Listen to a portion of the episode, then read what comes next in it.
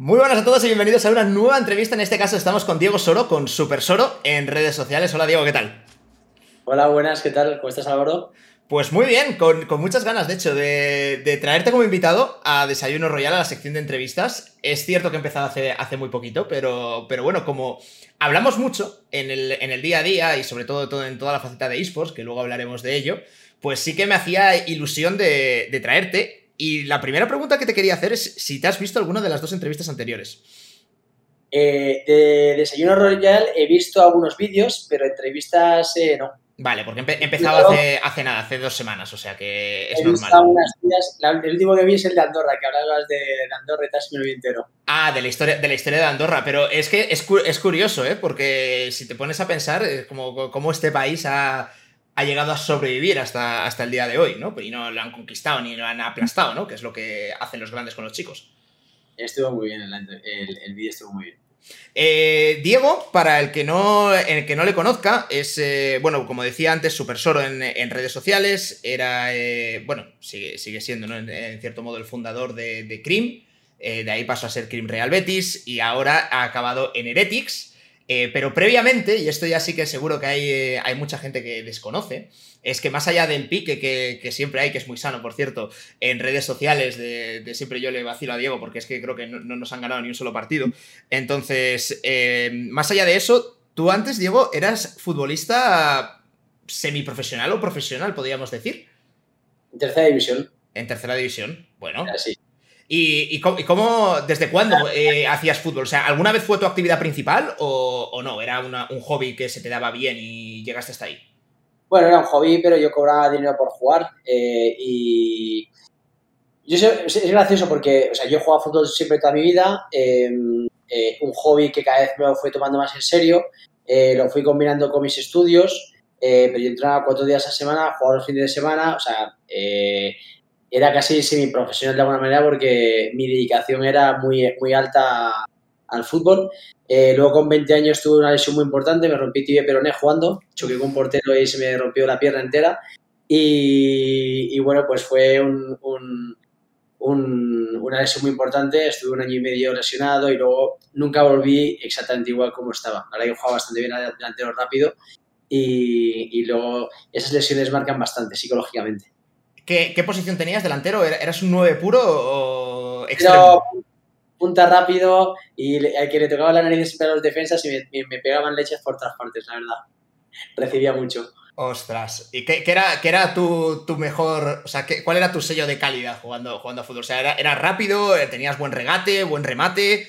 Eh, no era goleador, excesivamente goleador, siempre fue un poco mi punto débil, pero era muy hábil eh, y muy rápido. Entonces, eh, era, regateaba muy bien, eh, era muy rápido y era bueno. Y sigo jugando bastante bien, la verdad, que he, seguido jugando eh, a fútbol 7 en ligas. Hace, es gracioso esto, yo hace cuatro años me vine a vivir a Andorra y al llegar aquí yo había jugado con un jugador que es una leyenda aquí en Andorra, había sido compañero mío hace muchos años y le dije, oye, voy a ver tal, y me dije, vente a jugar aquí, no sé qué, y me puse a jugar federado en la segunda división eh, federado en la segunda división andorrana eh, con chavales que yo tenía pues, casi 40 años y mis compañeros tenían 20 y yo no pintaba mucho ahí. Pero bueno, eh, empecé entrenando para ponerme en forma y me dije, oye, tío, te hacemos la ficha, tal. Y me puse a jugar en la primera, el primer partido que salgo, eh, minuto 20, una, un sprint, me, me hice 4 centímetros de, rotura aquí en femoral detrás, ¿sabes? Esa fue mi inicio en el fútbol andorrano y cuando volví, que estuve como un mes cada centímetro es una semana más o menos de recuperación. Al mes más o menos, mes y medio, eh, volví al segundo partido, jugué la segunda parte y vino la pandemia. Entonces se terminó, ese fue mi paso por el tu, tu, carrera como futbolista en Andorra no, es una cosa que, haya que... No va a pasar a los libros de historia precisamente, pero nada, la verdad que me encanta el fútbol, me encanta jugarlo, pero es cierto que eh, a una cierta edad pues empieza a ser un, deporte más complicado de jugar, sí.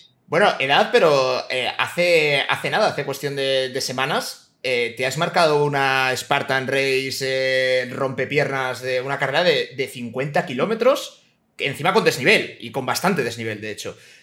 una, una alta drive ha sido divertida, pero es diferente porque el problema del fútbol no es que yo no aguante y demás, sino son los sprints, y además como soy un jugador muy explosivo y no soy un jugador de otra manera, si tiras una pelota yo me voy a por ella a correr, ¿sabes? Entonces, eso es lo que mi, cuerpo creo que no aguanta, pero el otro es diferente, es, eh, es una carrera de... Me estuve 11 horas corriendo, ¿sabes? Así que, es una carrera de, tener mucha resistencia. Bueno, luego eh, eh, fue, porque mientras ibas haciendo toda la, toda la carrera, claro, pues es, la carrera del Ultra Trail aquí en, Andorra, vas por la montaña y hay, hay muchas zonas de carrera, bueno, en 50 kilómetros tienes para darte la, vuelta siete veces a Andorra si quieres, ¿no? Entonces, pasas por, muchos paisajes y recuerdo que ibas, ibas compartiéndolo en diferentes stories en, Instagram y luego al final estaba, estaba tu mujer y estaban tus hijos, ¿no? Esperándote y de hecho los últimos metros los hiciste, con los tres, ¿no? Eh, de la mano. Estaban en la valla ahí esperándome. La verdad que me habían estado siguiendo durante todo el día eh, me vinieron a buscar, a un, habían distintos sitios de, de, en uno en concreto me esperaron y me recogieron y tal, mis hijos llorando ahí porque estaban ahí, veían que sufría como un perro. Y, y, nada, y cuando los vi ahí en la valla final, pues los cogí y me entré con ellos, la verdad que fue muy bonito. ¿Y esto, esto cómo, cómo es de, por parte de tus hijos? ¿Tus hijos es como en plan de, ese, ese, es mi papá, estoy orgulloso? ¿O es como, mi papá está loco, ¿sabes? ¿Qué, qué narices hace corriendo 50 kilómetros un, un sábado entero, un domingo? No me acuerdo qué día fue es eh, a lo mejor una cosa intermedia, ¿no? Yo creo que en algún momento decía, joder, tío, ese tío se va a morir, ¿sabes? Aquí y tal, no sé qué. Pero luego yo también creo que hay una satisfacción y un orgullo también, ¿sabes? Y al final yo creo que como lección yo para mis hijos es, oye, eh, se puede hacer todo, pero todo requiere un sacrificio. Para mí fue, eh, esta carrera para mí era un reto para mí mismo psicológico. Sabía que lo iba a pasar muy mal y quería ver, ponerme en esa prueba, quería verme cómo en malos momentos podía superarlo. Eh, había entrenado bastante durante cuatro meses eh, y en los entrenos yo decía, cuando lo pases mal, acuérdate que estás para disfrutar, para pasártelo bien, descansa, da igual si son nueve horas, once horas, esto es, tienes que llegar simplemente. Eh, y me estuve preparando mucho psicológicamente. Hacía, hace cinco años hice una media maratón en Valencia, me acuerdo, no me había preparado apenas, y fue con un amigo y mi idea de los 21 kilómetros era, oye, los primeros 10 kilómetros tranquilo y después los segundos 10 eh, eh, pues apretas, ¿vale? En función de cómo ves, apretas. ¿Qué pasó? Que eh, en la salida te dejas llevar por todo el mundo, que vas a salir, estás fresco, y se me fue la cabeza y al kilómetro 10 estaba muerto, muerto. Y además era como circular, entonces yo el kilómetro 10 venía, veía cómo llegaban ya los, los que llegaban del kilómetro 21, o sea, llegaban los, los la gente de Etiopía. Sí, eras, el doblado, ¿no? Que te tenías que echar a un ladito. llegaban, tío, unos, negros que corrían como gacelas, que yo estaba muerto, que me salía el hígado por la boca y venía esta gente, pero era espectacular como corría, es que volaba, casi que correr volaba, ¿no? Y yo decía, ostras. Eh, y se me hizo muy duro eh, y por no haberme preparado, ¿no? Y esta sí que dije, son 50, nos tengo que preparar y sobre todo no son 50, sino de 50 con 3.600 metros de desnivel, que era muy duro, las, las subidas eran, eran tremendas, vamos. Joder, o sea que el deporte siempre, siempre como muy, muy presente, ¿no? En, tu vida. Eh, ahora, estás, formas parte de, de, Team Heretics, que de hecho por, por, eso me has venido hoy con toda la, con toda la equipación. Da, casualidad de que, de que, yo también llevaba, llevo puesto llevo puesto verde de, Team Queso, pues si, si no te había hecho cambiarte, lógicamente. O sea, esto no sales así en mi vídeo. te lo edito. Antes de llegar, a, de llegar a la parte de esports y de, y de Heretics y demás, que quiero preguntarte muchas cosas y seguro que además la gente tiene, tiene muchas preguntas ¿no? sobre cómo funciona un equipo, un equipo de esports por dentro y desde la parte más empresarial. Eh, te quería preguntar por, los verdaderos comienzos, porque tú siempre has tenido un perfil muy emprendedor, ¿no? Y, siempre, eh, o sea, o alguna vez has trabajado para, otro por cuenta ajena. Eh, sí, yo es que empecé a trabajar muy pronto, con 14 años. yo con.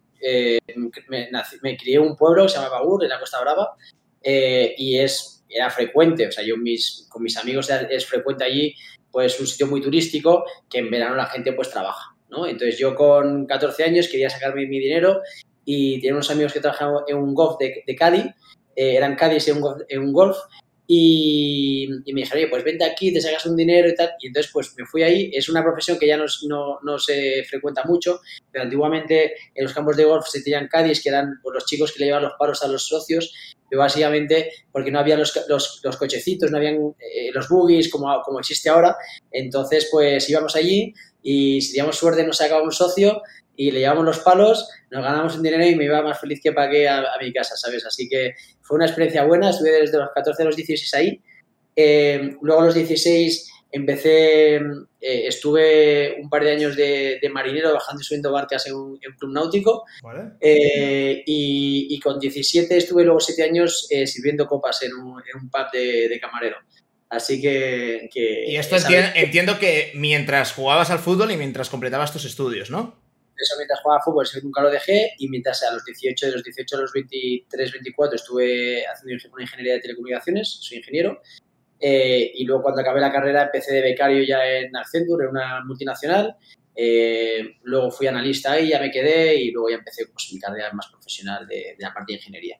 ¿Y en qué momento empieza el, el soro emprendedor? El soro que monta empresas. Pues yo creo, o sea, yo creo que eso casi se nace un poco, o sea, eh, la chispa esa de nunca he tenido miedo a hacer cosas y, creo que eso siempre estuvo ahí, pero, pero fue un poco antes de lo previsto porque yo eh, empecé trabajando en Accenture, luego me fui a trabajar con un tipo eh, que sabía mucho de temas de financiación pública, de proyectos europeos y demás, eh, y gestionaba proyectos europeos, ¿vale? Y me puse a trabajar con él, estuve un par de años viajando con él por Europa y demás, y entendí muy bien el negocio. Entonces llegó un momento en que mi relación con él chocó, nos, empezamos a pelear y, y, decidí irme. Y en esa que me fui, me hicieron varias ofertas de trabajo y decidí pues yo montarme mi empresa y ofrecer esos servicios a, dos clientes, Indra uno y otro. Eh, con lo cual empecé ya con 26 años, en el 2006, eh, monté una consultora que es una consulta que sigo teniendo y, que ha ido muy bien y que, que, bueno, pues que hacemos ese tipo de servicios. Y llegas con, o sea, eh, básicamente la, la, empresa que montaste es un gabinete de consultoría, a día de hoy todavía lo tienes, ya cuántos, 12, 13, 14, tiene muchos años ya esa empresa tiene 16 años, tiene. 16. Y de, ahí hay, un momento que, se te va la pinza y decides eh, entrar en los esports. Bueno, se me fue la pinza mucho antes. Eh, eh, antes de los esports, monté otras cosas también, invertí en proyectos como Business Angel en unos proyectos. al final, la consultoría, a mí me encanta ese trabajo, pero es cierto que no era suficiente. O sea, yo necesitaba más adrenalina, necesitaba otras cosas. Eh, y monté otros proyectos que podía tirarme aquí un día entero hablando de cosas que hice, pero invertí también. Y, a mí el mundo del gaming me, había gustado siempre.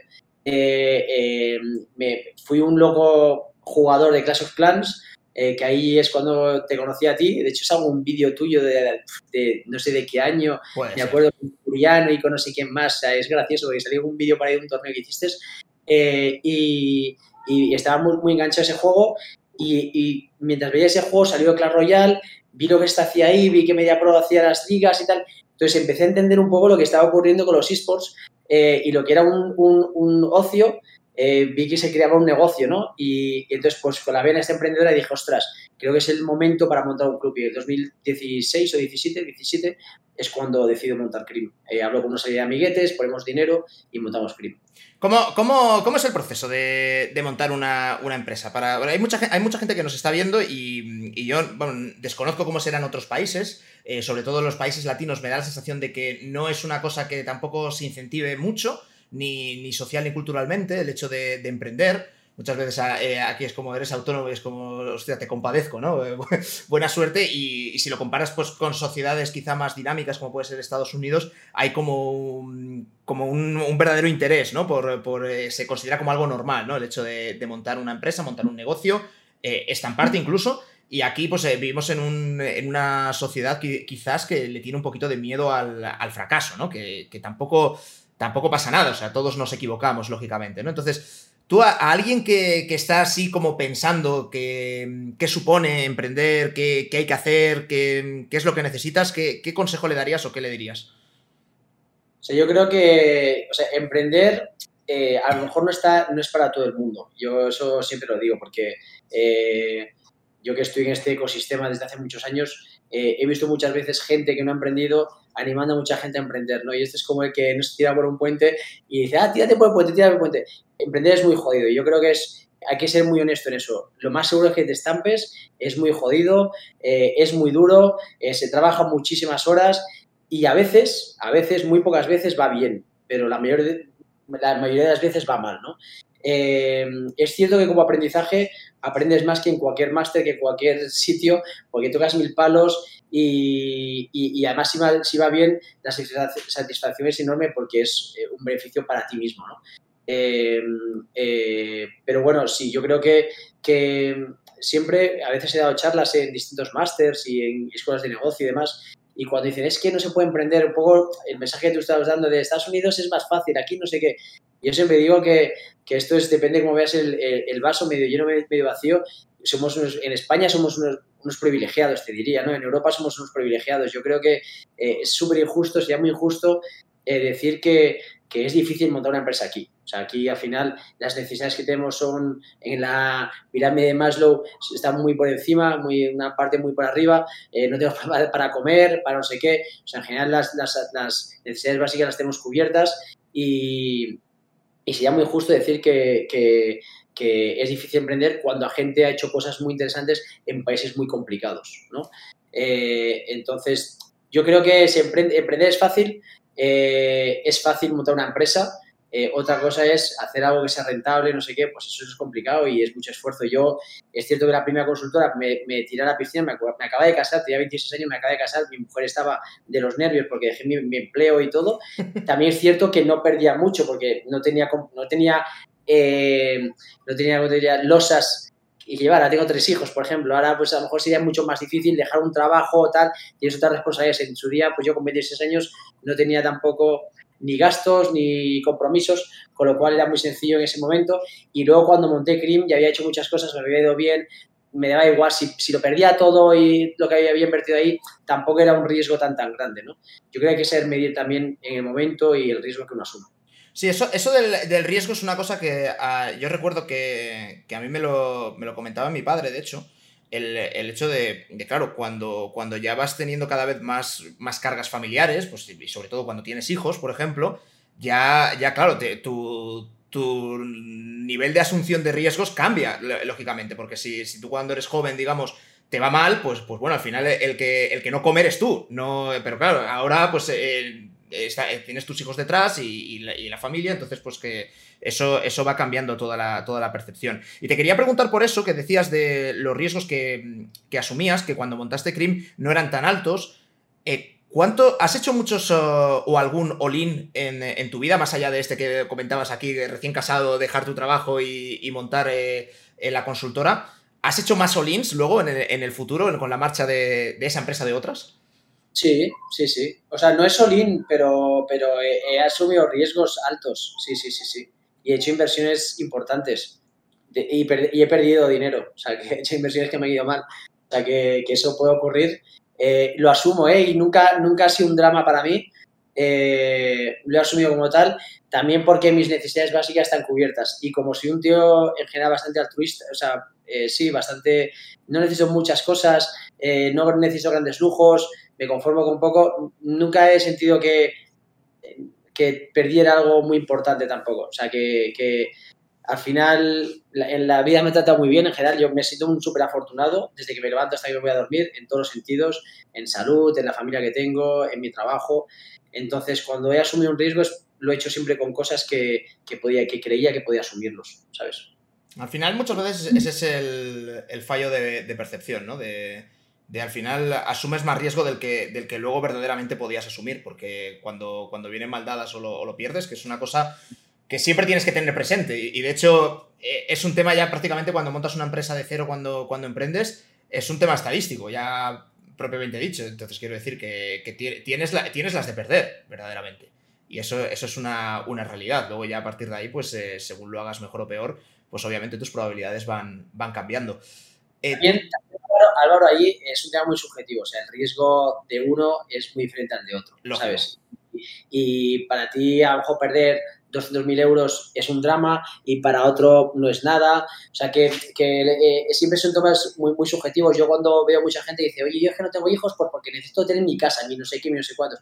Bueno, pues eh, para, para a lo mejor necesita todo ese tipo de comunidades y hay otro que a lo mejor no tiene nada, pero tiene dos hijos y cree que va adelante con ellos. O sea, que, que la vida de uno mismo, eh, cada uno se la diseña a su manera ¿no? y a su forma de ser. Entonces, Eh, es muy difícil dar consejos porque son temas muy personales de, cada uno eh, en su vida y es muy difícil. Yo sé cómo soy yo y lo que puedo asumir yo y lo que creo que puedo asumir yo y mi familia en este caso, pero no tiene por qué ser eh, lo mismo de otra persona. Y hablando, hablando justamente, quizás efectivamente no se puede dar un consejo de esto es lo que hay que hacer o esto es lo que no hay que hacer, porque efectivamente cada situación es un mundo y, cada, bueno, pues cada proyecto se, tiene que mirar en el punto exacto ¿no? y, en, el contexto adecuado.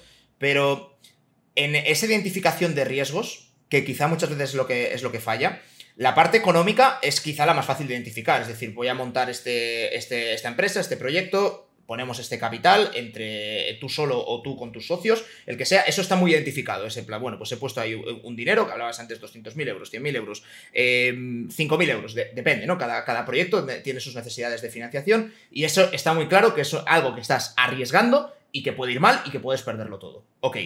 Pero hay más, hay más riesgos cada vez que, que emprendes un proyecto de eso, empezando por riesgos personales, supongo. Eh, y reputacionales y todo tipo. Y además, el tema de capital es gracioso porque tú decías poner una cosa. Yo, por ejemplo, en CRIM, a veces cuando eh, a final de mes no había dinero eh, y había que pagar nóminas, tú, no puedes decir, bueno, ya he puesto lo que tenía que poner. No, o sea, había que pagar nóminas, ¿sabes? Entonces, y de hecho es más, si, si una empresa de repente va en concurso a acreedores, eh, el riesgo se lo sigues teniendo y hay que pagar un, administrador concursal, etcétera, etcétera. O sea, que no es, yo voy a poner 100.000 y ya, no, en el momento que te metes no sabes dónde acabas. O sea, es, es más complejo de lo que parece. Eh, delimitar ese riesgo. Pero a lo, que voy, a lo que voy es que ese por lo menos está más acotado, es decir, es, un dinero que ya has puesto ahí y que ya puedes hacerte la, la, fantasía mental de que ya lo has perdido. Pero hay otra, otra serie de implicaciones que lo hablabas antes, por ejemplo, de montas tú tu empresa, y, al final, si es responsabilidad tuya en su, en inmensa mayoría, si llega el momento de fin de mes y de pagar nóminas y no hay suficiente dinero, eso es un extra de presión añadida que te has cargado tú solo. Y es algo, por ejemplo, que, verdaderamente es, vamos, yo siempre, yo considero de lo más bonito que hay en, eh, a la hora de emprender, es, o lo más satisfactorio, es generar, generar puestos de trabajo. Que, joder, eso, eso mola. Hay, hay, hay gente que, que su actividad y su desarrollo profesional lo está haciendo en tu empresa, en algo que has creado tú. Y eso, por lo menos a mí, es una cosa que me, llena mucho. Pero por otro lado, es un extra de presión acumulada que, bueno, no sé, no sé si ponerlo dentro de la balanza de riesgos, pero ahora que está tan de moda hablar de la salud mental y de, todo esto, es un extra de presión del que te tienes que sentir responsable, sobre todo si la empresa es tuya y en su mayoría. 100%, eh, vamos, a mí me ha pasado muchas veces y yo estoy convencido que a ti también. Yo muchas veces he dicho, ¿por qué narices monté esto? Con lo bien que vivía, no podía estar tranquilo, no sé qué, ¿por qué me metí en esta movida eh, mil veces, ¿sabes? Que luego, eh, de repente, oye, eh, el 1% funciona y de repente funciona, das con el clavo y todo sale bien y el cuento tiene un final feliz y oye, estás feliz, pero, pero ostras, eh, esto es un poco como la carrera del otro día, esta de los 50 kilómetros que pasas por los montes, pues a veces hay bajada y de repente hay una subida enorme y no llegas, tienes que parar y dices, ostras, pero ¿qué hago aquí? Me tenía que quedar en mi casa tranquilamente viendo la tele, pues esto es exactamente igual, más de una vez he pensado en, en crimen concreto, ¿sabes? Más de una vez pensé joder, porque, me, porque no tenía ninguna necesidad de meterme en esta movida. Eh, yo tenía la vida tan, tan, tranquila y tal, ¿no? O sea, me ha pasado, claro que me ha pasado, sí. Y Cream, que empezó, empezó compitiendo en, eh, en mobile gaming, eh, bueno, es una, una, trayectoria muy parecida a la, a la nuestra, con Team Queso, empeza, empezamos en el mobile, de ahí pasamos a, a PC, y, y, luego Cream eh, ocurre algo, algo muy, muy curioso que no, sé si la, gente eh, es, consciente de ello, porque tú ahora estás en Heretics y es porque Heretics absorbe todo, todo.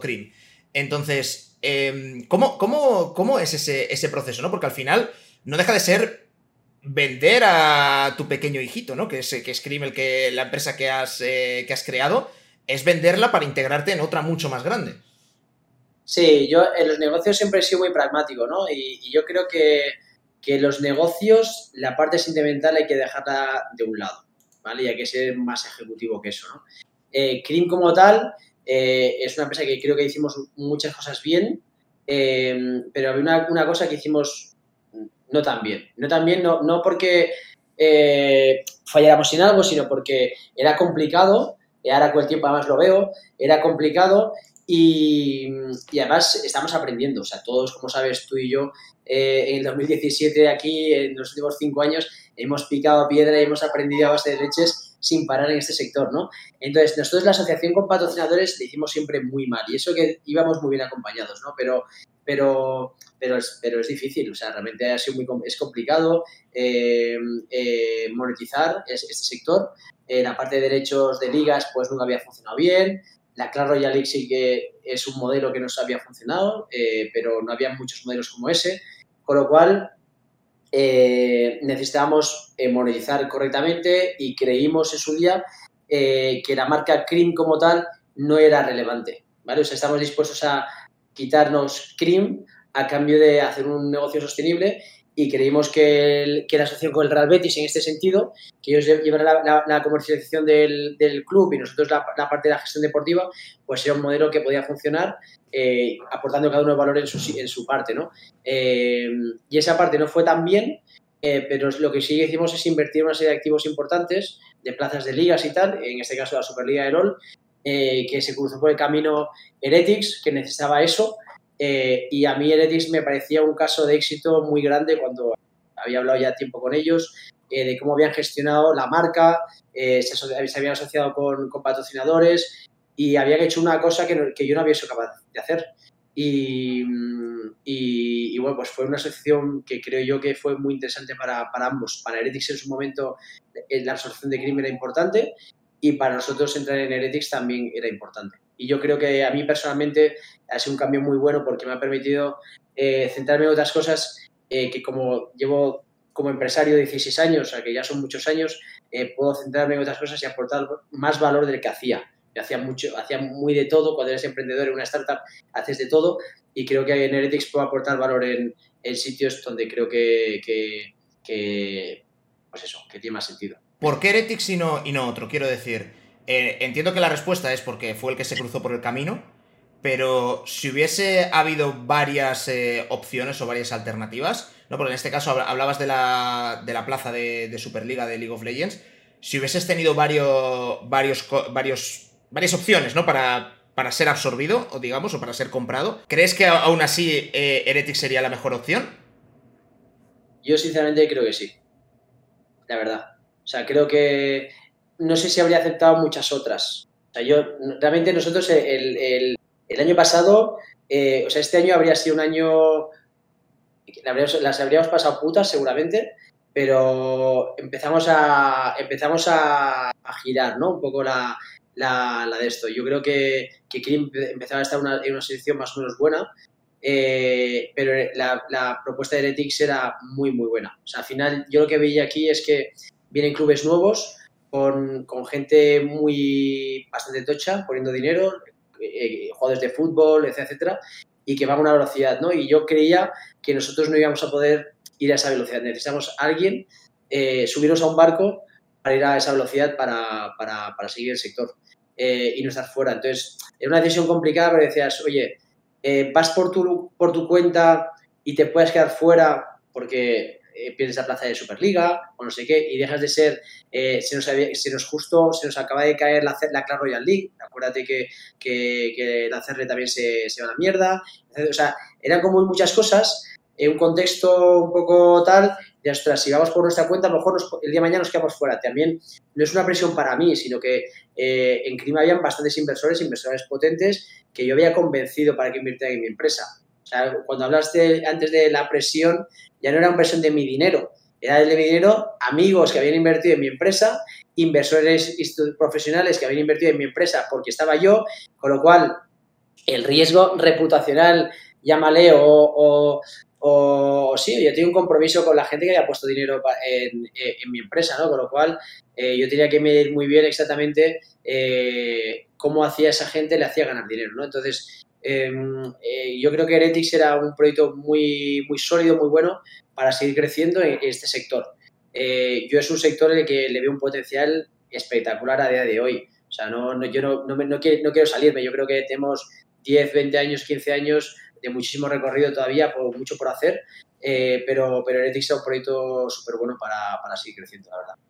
Y dime una cosa, porque, porque claro, entiendo que cuando, cuando te, hacen, eh, te hacen esa oferta, parte de la oferta es que, es que tú sigas incorporado o tengas presencia dentro del propio proyecto Heretics, ahora ya abarcando todo, todo CRIM. De hecho, tienes un cargo en Heretics, ¿no? Eh, Chief Strategy Officer, que ahora nos contarás exactamente qué es lo que haces eh, ahí en Heretics que yo creo que simplemente pones la mano y, que te, y te dan merch, ¿no? Porque cada día tienes una cosa nueva. No, es broma. Pero más allá de, más allá de eso, quería, quería preguntarte en el momento en el que empiezas a, hablar con, con, Heretics, todos yo creo que dentro del sector, eh, del sector de los esports y en cualquier sector, siempre tratas un poco de, de, tener un ojo puesto en tu negocio y otro puesto en qué es lo que hace la, competencia o el resto de, actores importantes del sector, ¿no? Entonces tienes como una opinión desde fuera de lo que te puede llegar de, los otros clubes. Y en este caso, pues tú seguro que, igual que, tendrás una opinión de lo que hacemos nosotros en Queso y de lo que puede hacer Movistar Riders, puede hacer Giants, etcétera, pues también tendrías una opinión de, Heretics en aquel momento. Porque tú conoces lo tuyo. De, oye, pues conozco Cream Real Betis y, sé lo que, lo que hay aquí en esta, en esta casa. Pero me puedo imaginar lo que hay en las otras, pero no lo sé. Entonces ¿Te cambió mucho la, percepción de que tenías inicialmente frente a la que luego te, has encontrado en Heretics? ¿O es más o menos como lo tenías tú catalogado? Mm, mira, te diría que. O sea, yo, yo lo que veía en Heretics. Eh, seguramente ha cambiado, ¿eh? pero te, me voy a mojar, ¿vale? Yo lo que veía en Heretics, yo eh, veía una marca muy potente. Eh, pues típico, lo que se ve desde fuera, un club muy de influencers que ha crecido de la mano de gente muy potente eh, en influencia eh, y, que luego en otras cosas pues ya falta a lo mejor seniority, ¿no? Eso es un poco la, idea que yo tenía. La realidad luego es que creo que la gente que ha fundado Heretics, a mí me parece gente muy potente. O sea, me ha, me ha, eh, o sea, ha sido gratificante y creo que me ha sorprendido muy gratamente. Antonio Gatena, Arnau Vidal, eh, el propio Giorgio, creo que es gente muy potente, la verdad. Muy joven, pero muy buena. Sinceramente, yo llevo muchos años como empresario, como tal, y me parece gente con mucho talento. Eh, con lo cual, en ese sentido, eh, estoy muy gratamente satisfecho con, con, esto, ¿no? lo que ves dentro de Heretics pues luego como es como cualquier startup, cualquier empresa, pues tiene mil movidas y tal, la gestión del crecimiento no es fácil, pero creo que han hecho muy bien las cosas financieramente como club eh, también, ¿no?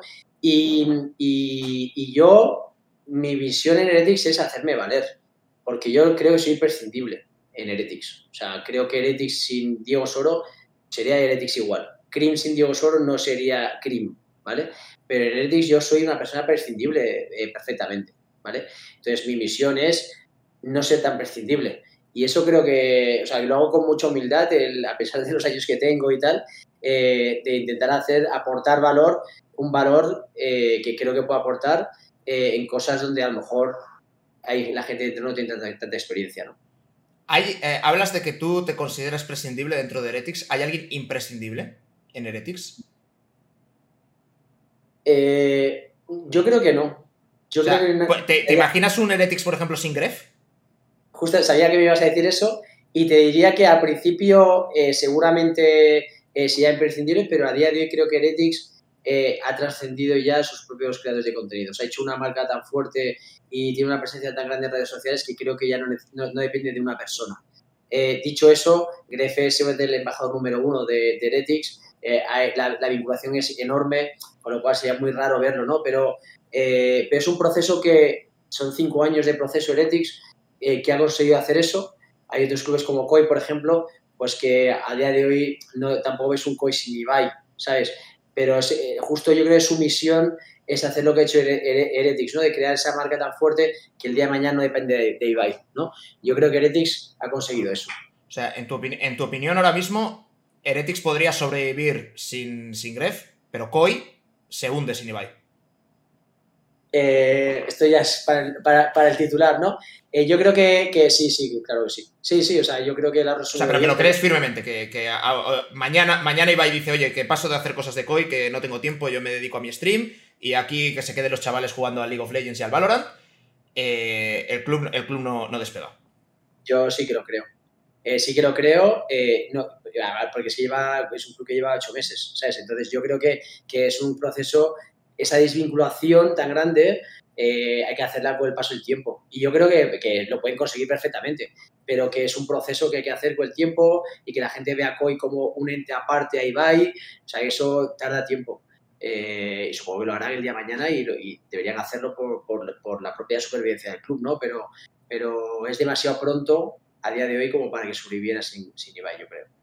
Mira, te voy a preguntar porque esto sé que es eh, que genera dudas en, la gente, vamos, nos pasa a nosotros dentro de Tinqueso, que em, me preguntan a mí qué, hago yo, qué, relación tengo yo con Tinqueso, con lo cual ya vamos consiguiendo ese, aspecto de desvincularse para no, tener una dependencia muy, muy fuerte, ¿no? De, una persona y, tener personas imprescindibles, que eso desde mi punto de vista es lo peor que puede tener cualquier empresa, el tener a una persona imprescindible. Y lógicamente lo que tienes que tratar es que todo toda la gente que forma parte de una organización intente o aspira a ser imprescindible. Pero al mismo tiempo tienes que intentar que nadie lo consiga. Y así, eh, esa es mi visión de cómo, de cómo todo va prosperando.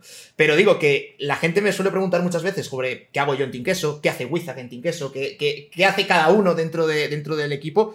Te voy a preguntar yo lo mismo con respecto a Heretics, porque hay algunas cosas que fíjate que ni yo mismo sé exactamente qué, qué hace quién, o sea, quién, quién hace qué dentro de, Heretics. Entonces, te quiero preguntar por varias personas. Empezamos por Gref, si acaso, que hablábamos antes de él. Decías, embajador número uno, ¿hace algo más dentro del, equipo?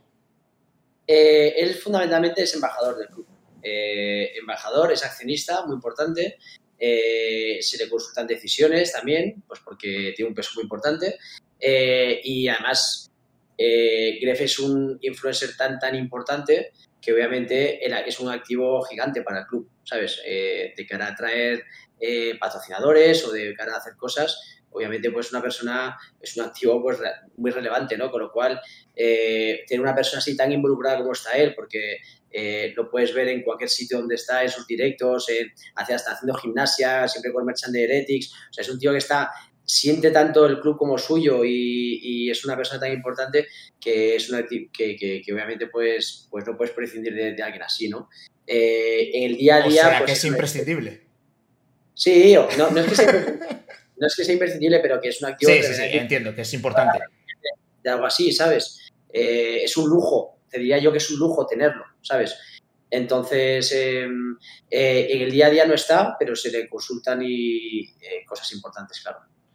Em, él tiene alguna, porque decías antes que es accionista, Gref es, socio, no, eh, creo, que, creo que no es eh, cofundador, pero entró en los primeros momentos, o sea, prácticamente, porque creo que tiene muy buena relación con, con Gorgo de los momentos en los que hacían el desafío de Call of Duty, eh, etcétera, ¿no? Y, de ahí viene, viene esa relación.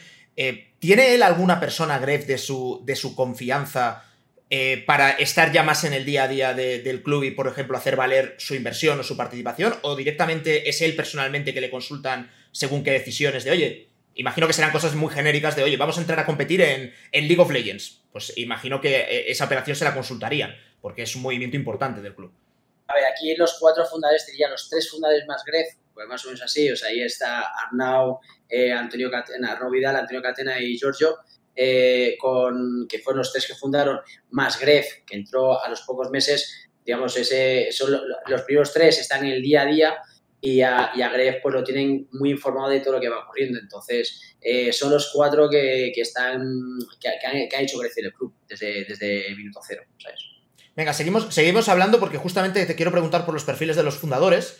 Eh, Gorgo, es, es, quizá la cara visible del el fundador, si tienes que ponerlo en una, en una persona es en él, porque era, era además el que era eh, youtuber, creador de contenido en el momento en el que, en el que crea el club.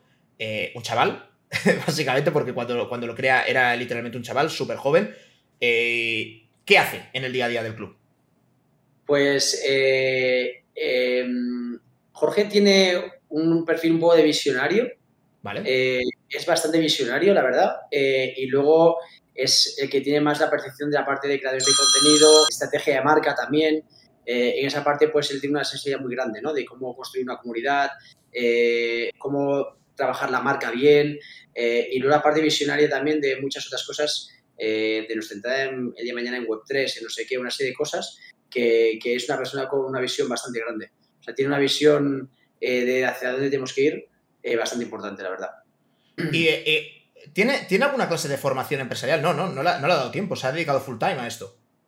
lo desconozco, pero también te digo que yo en mi carrera profesional he visto eh, incluso directores generales de grandes empresas cotizadas eh, que no han tenido una, formación profesional y han sido gente ejecutivos de primer nivel. ¿eh? O sea que, yo esa parte, mm, es igual que he visto gente con una carrera universitaria y que no me ha parecido gente brillante, he conocido gente brillante sin una carrera universitaria, con lo cual este caso tampoco es algo que me importe mucho, la verdad.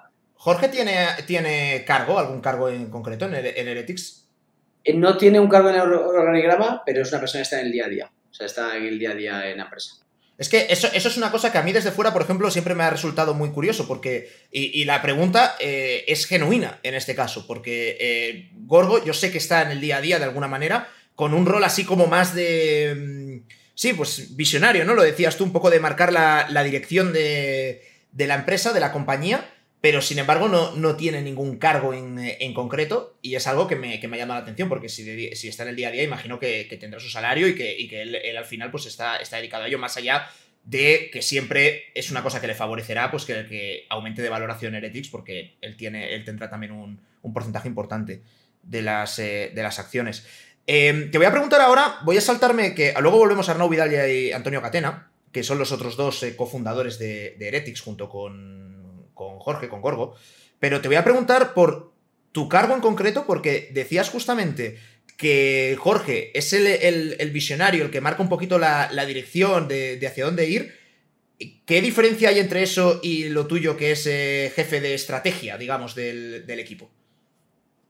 Pues mira, yo soy más ejecutivo, te diría. ¿Sabes? Eres más visionario de, oye, eh, esta es una buena idea, y, pero esa idea hay que aterrizarla también, ¿sabes? Y, y ponerle números y, ver un poco cómo se hace, ejecutarla. Y yo estoy un poco más en, en esa parte, estoy más en el, en el, en el suelo, ¿sabes? Y oye, pues hagamos esto, ¿cómo lo hacemos? Pam, pam, pam, pam. Eh, y luego otras cosas, obviamente, pues he sido yo el que, el que he liderado un poco el, el por qué hacer según qué cosas. Yo que sé, la, la, el, el, el Ethics Labs que hemos lanzado hace poco eh, para el mundo de emprendimiento.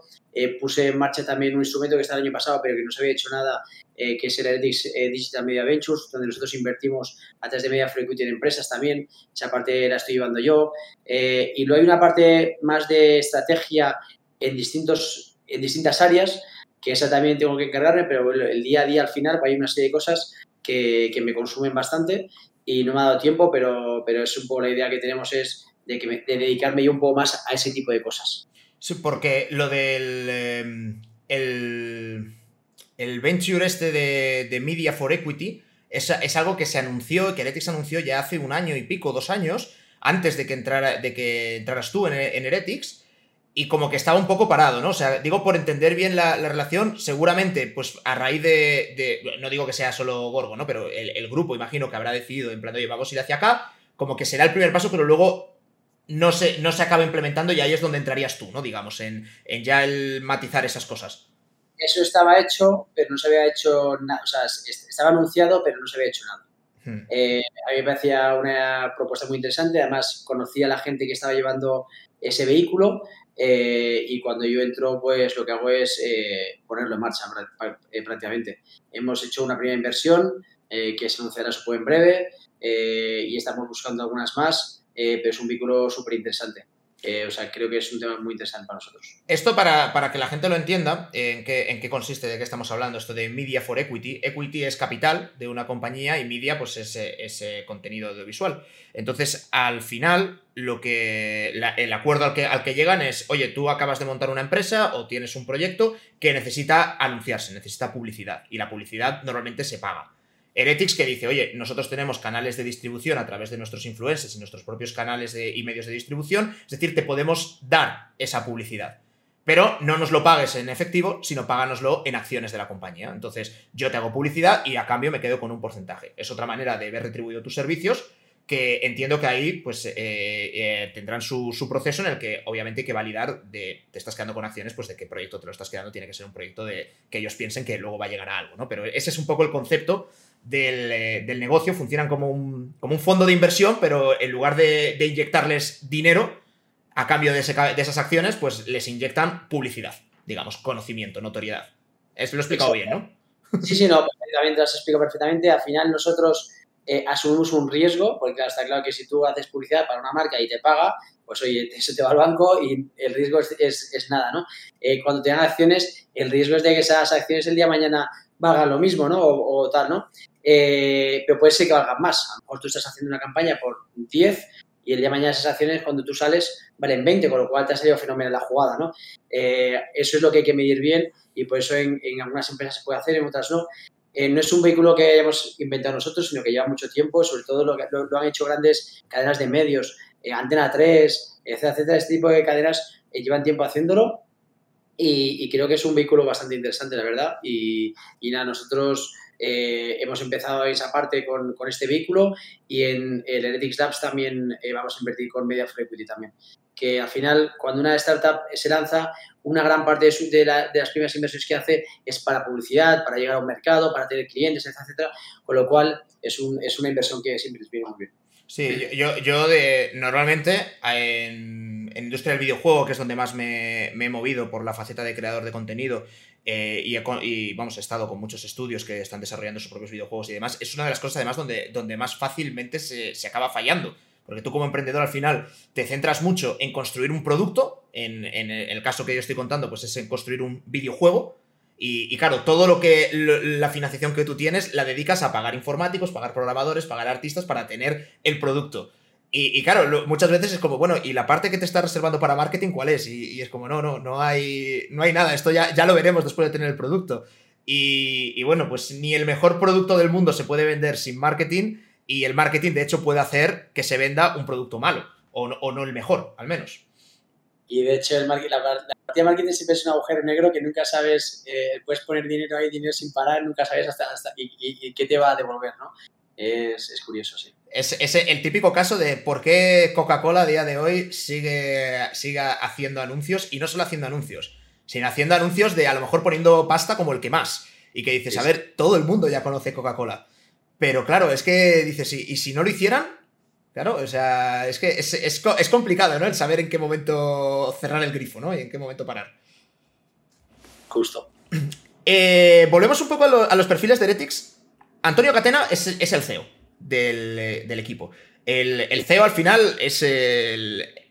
Digamos, es el directivo ejecutivo el que, el que, sobre el que recae la, última decisión, ¿no? La última palabra, en caso de que en algún momento haya hay alguna confrontación, que lo normal es que pues, el CEO asume las decisiones de la gente que tenga pues, en finanzas, pues lo que decidan en finanzas estará bien, porque si al final lo acaba decidiendo el CEO, pues dices, pues quito a la otra persona y ya, lo hago yo, ¿no? Em, ¿qué, hace, ¿qué, hace, Antonio o cómo eh, Catena ha llegado a, a, desenvolver el papel, el papel de CEO? Porque no, que yo sepa, no tenía mucha experiencia previa antes de, antes de Creo que había hecho algo de, de merch y de camisetas, pero, pero no de esports y no de una empresa con un tamaño como el que tiene Heretics. Es que justamente eh, yo creo que los emprendedores de Heretics eh, es gente con, muy jóvenes. O sea, cuando montan Heretics también es normal que no tengan una experiencia previa porque son muy jóvenes, pero a su vez han conseguido hacer una empresa muy importante eh, sin experiencia, ¿no? también es porque, en parte, porque son Em, gente del sector, o sea, nacen del sector, con lo cual han sabido a lo mejor moverse de una manera que otros no han sabido moverse también, ¿no? Eh, pero sobre todo, o sea, Catena lo que sí que tiene es un tío muy ejecutivo, ¿no? Y además de como CEO, la relación con inversores, con tal, eh, tiene una, una parte muy buena, eh, que es un tío muy ejecutivo, va mucho por, objetivos, pam, pam, pam, pam, y lo sigue, lo sigue, lo sigue, lo sigue. Y eso, tiene un tío así que es muy bueno. O sea, yo, hay empresas donde no hay tanto foco o, navegas a, en varias aguas o no te importa tanto el llegar al 5, con 4 te conformas. Y él es un tío ejecutivo, ejecutivo agresivo que hay que llegar, hay que llegar, hay que llegar. Y tener a alguien así eh, es una presión, pero creo que es muy bueno para la gente. O sea, es, es, tener a alguien así es bueno en la empresa. Y, y hace muy bien su papel. Y luego tenemos a Arnau Vidal, que, está en la parte, yo, lo que le he visto más, deportivo, bueno, le, he visto en, todos lados al final, porque también está en relación con ligas, eh, en marcas, eh, eh, con, la parte más deportiva, digamos, con el tema, con fichajes. o sea, Arnau es, un poco hace todo, ¿o, cómo? Arnau, realmente lleva la parte deportiva y de talento, ¿vale? O sea, su sección gestionar talento y deportivo. ¿vale? Tiene dos managers por debajo de él, uno que lleva la parte exclusivamente deportiva y otro la parte de talento, eh, pero él lleva a los creadores de contenido y a la parte deportiva competitiva, ¿vale? En fichajes, no sé qué, todo eso eh, recae en su tejado, ¿vale? Pero, hombre, eh, también es alguien que tiene mucha relación con marcas, con tal, con lo cual, pues como todos, yo también si tengo una relación con marcas, aunque no sea mi, yo no sea el director comercial, voy a intentar traer un patrocinador al club, etcétera, ¿no? Y él se mueve en eso, es fundador, conoce el sector, con lo cual es un activo también importante de cara reuniones incluso con inversores o con quien sea, ¿sabes? Así que, en ese sentido, pues Arnau, eh, a pesar de que él lleva exclusivamente la parte deportiva, pues como fundador y demás, pues está también en, otros, en otro tipo de áreas que hayas podido ver. ¿Cómo consideras, eh, porque hay, hay, mucha gente que eh, dentro, vamos, que vienen todos del, sector, ¿no? Todo el, núcleo duro de fundadores de, Heretics.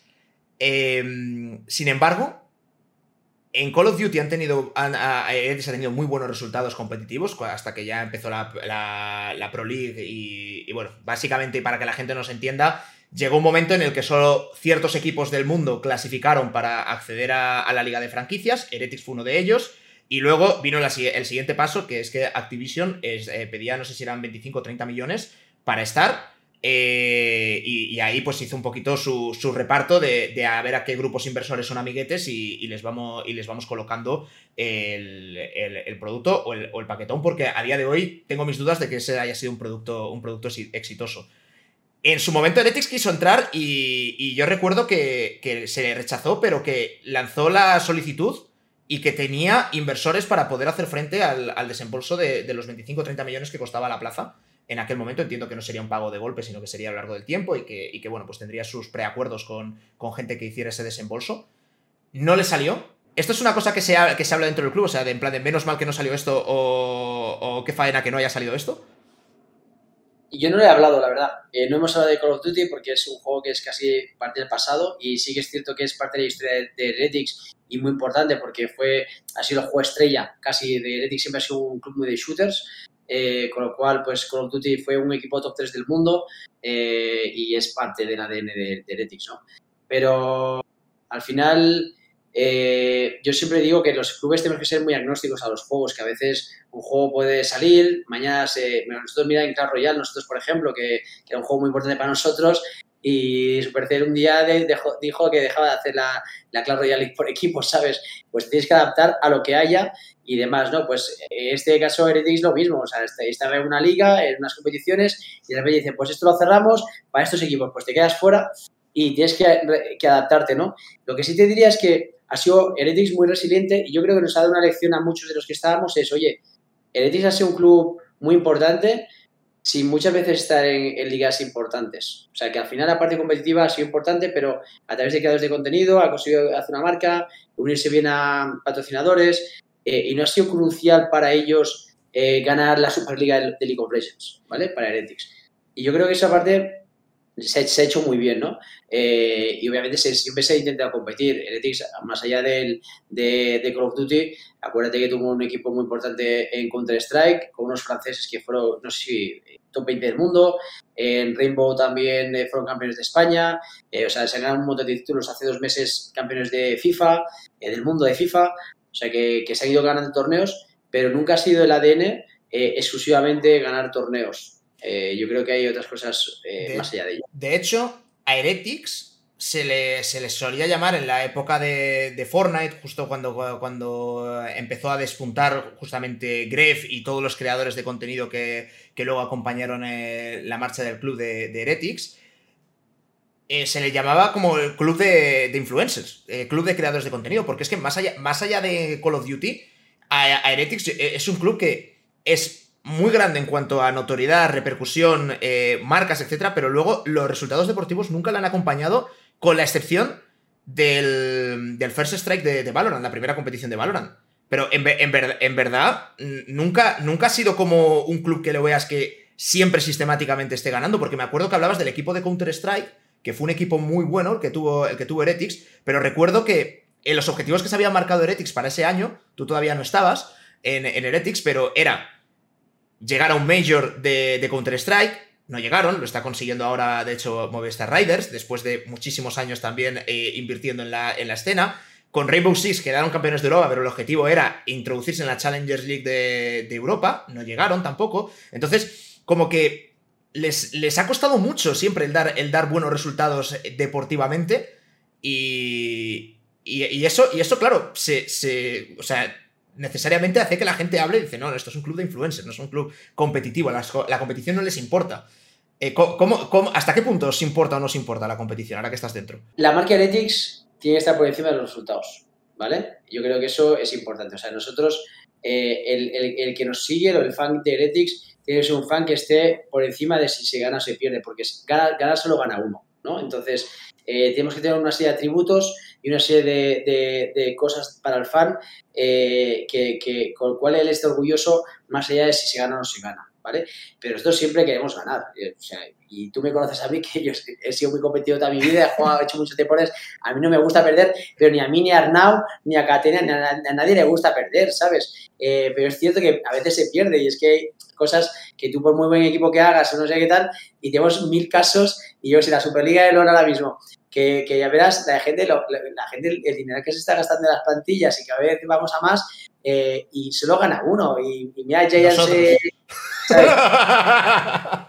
Vosotros eh, no tengo fanático, porque antes no teníamos complicado, ¿sabes? Pero, pero es cierto, es, es, difícil y bueno, todos queremos ganar, pero, pero solo lo consigue uno, así que. que sí, pero lo que, a lo que voy es que la, la imagen de marca que estáis proyectando eh, que es, complicado verdaderamente, ¿no? Porque, porque, claro, o sea, dices, vale, no, la marca por encima de los resultados. De acuerdo, te lo compro. Pero es que hasta el Real Madrid, hasta el Barça, de vez en cuando tienen que ganar una liga, tienen que ganar una Champions, tienen que ganar algo, porque si no es complicado mantener ese, ese discurso. Entiendo que los fans de ningún equipo aspiran a que todos los años gane la Champions. Quizá ahora pueda que, puede que lo empiecen a hacer los del Madrid, ¿no? Porque, porque están, un poco locos, pero eh, ves, a dónde voy, ¿no? Que, es, difícil, ¿no? El ser capaz de, aunar eso. Heretics creo que es un club que eh, siempre tiene, eh, las expectativas de, la gente con Heretics son muy altas, ¿no? Pero es injusto decir que Heretics no ha ganado nada. Y te hablo desde que hace dos meses que fuimos campeones del mundo de FIFA, eh, ganó la Liga Europea de, de, Valorant el año pasado, o sea, ha ganado cosas importantes. Lo que pasa es que no es suficiente. Parece que allí donde estás tienes que ganarlo. Y la Superliga tenemos que ganarla, porque si no lo ganamos ya es un desastre tal. O sea, yo creo que, que hay que poner las, las, cosas en su justa medida eh, y el Edix siempre va a salir a ganar, porque además es un club eh, lo suficientemente importante en España, como para tener presupuesto, etcétera, etcétera, como para siempre estar arriba. Yo creo que es lo normal es que estemos arriba y si no ganamos estemos compitiendo con los mejores, ¿no? Pero, pero no siempre se gana. ¿Crees que a Heretics o a Koi, por ese extra de repercusión que tienen debido a, la notoriedad y a la repercusión de las figuras de Gref y Divide, se les exige más y de manera injusta, además? Mm, yo no lo creo. Yo creo que la gente exige lo que tú has prometido que vas a hacer. O sea, si tú dices a principio de temporada que vas a fichar a los mejores, que les vas a pagar más que al resto y que se vas a ganar eh, tal, no sé, no sé cuántos, la gente espera eso. Y si tú no le das eso, pues sería una decepción. ¿Pero ¿alguien, ¿alguien ha dicho eso? Eh, a mí me suena. a mí me suena. Eh, entonces, por eso te digo que yo creo que, que, hay que las, las expectativas hay que moderarlas porque al final ganar, y los que llevamos mucho tiempo aquí, pues, sabes que es difícil. Hasta Giants, eh, que es un equipo que viene ganando mucho durante muchos años, eh, pues cada vez cuesta más. O sea, y si es normal, pues porque cada vez hay más actores, gente un poco más, más estable, y cada vez va a ser más difícil ganar. Pero para, para Giants, para Heretis, para Coyo, para Queso, para cualquiera, cada vez va a ser más difícil, más complicado, y, va a haber más sorpresas. Entonces, yo creo que, que no es que se exija más, sino que si tú prometes algo, pues luego tienes que intentar cumplirlo. Entonces, yo creo que hay que ser muy cuidadoso con eso porque, porque es difícil cumplir con, con esas cosas. Es difícil. Y si lo, y si, y si lo prometes, pues luego eh, te pas, tienes esa presión de pasar al Real Madrid o al Barça. Son equipos pues, que están acostumbrados a ganar, tienen un presupuesto mucho más alto que el resto, eh, ficha a los mejores y cuando no ganas es un desastre todo. Pero no cuando no ganas. El Real Madrid, cuando gana solo la Liga, es un desastre, porque solo ha ganado la Liga necesita la Champions, la Copa del Rey, no sé qué. O sea, pasa muchas veces que han hecho el entrenador eh, habiendo ganado una, una, Liga o algo así, ¿sabes? Entonces se pone una presión. Entonces la, presión se la pone el club mismo, yo creo. Hmm. ¿Cómo? del, núcleo duro este que, comentábamos de fundadores, que por lo visto todos tienen eh, ese rol importante dentro de la empresa, Catena, Gorgo, Arnau. No quiero tampoco que te despidan mañana, pero eh, si hubiera que quitar a uno, entiendo que nadie es imprescindible. No quieres que me despidan, pero estás ya estás abriéndome la puerta, ¿no? Bueno, bueno. Tú me, dijiste, tú me, dijiste, puedes preguntar lo que quieras. Y se me acaba, se me acaba de ocurrir, ¿eh? no la tenía ni, ni apuntada. La respuesta es clara. Yo creo que cualquiera es prescindible desde Catena, Arnau, Gorgo, yo o cualquiera, de verdad, cualquiera es prescindible. Pero son activos muy importantes. O sea, eh, el sin Catena sería un follón de la leche. O sea, creo que el rol que hace lo hace muy bien. Eh, que es un tío que, la empresa no puede prescindir de Catena. Vale, no, no, pero si yo lo entiendo, te estoy dando a elegir entre mano izquierda, mano derecha, pie izquierdo, pie derecho. Eh... Lo mismo que hago, estoy cojo, manco o, sin oído, ¿sabes? O sea, es, es que eh, el que tú quieras. Te devuelvo la. o sea, puedes echar a que tú quieras. Madre, ¿cómo, ¿cómo, se va? Esto, esto, esto muy mal, ¿eh? muy feo, muy feo, Diego. No, no, esperaba, no esperaba esto. era, era, una pregunta, una pregunta un poco, un poco con mala, con mala baba, ¿eh? Sí, yo creo que, que todos son imprescindibles y imprescindibles al, mismo tiempo. Creo que han aportado un montón en, su, en, su, en, lo que hacen, eh, que son muy buenos en lo que hacen y que si no estuvieran, pues habría que buscar un sustituto que, que como en cualquier empresa todo el mundo es prescindible. Yo soy prescindible en lo que hago aquí, en cualquier empresa en la que he estado, vamos.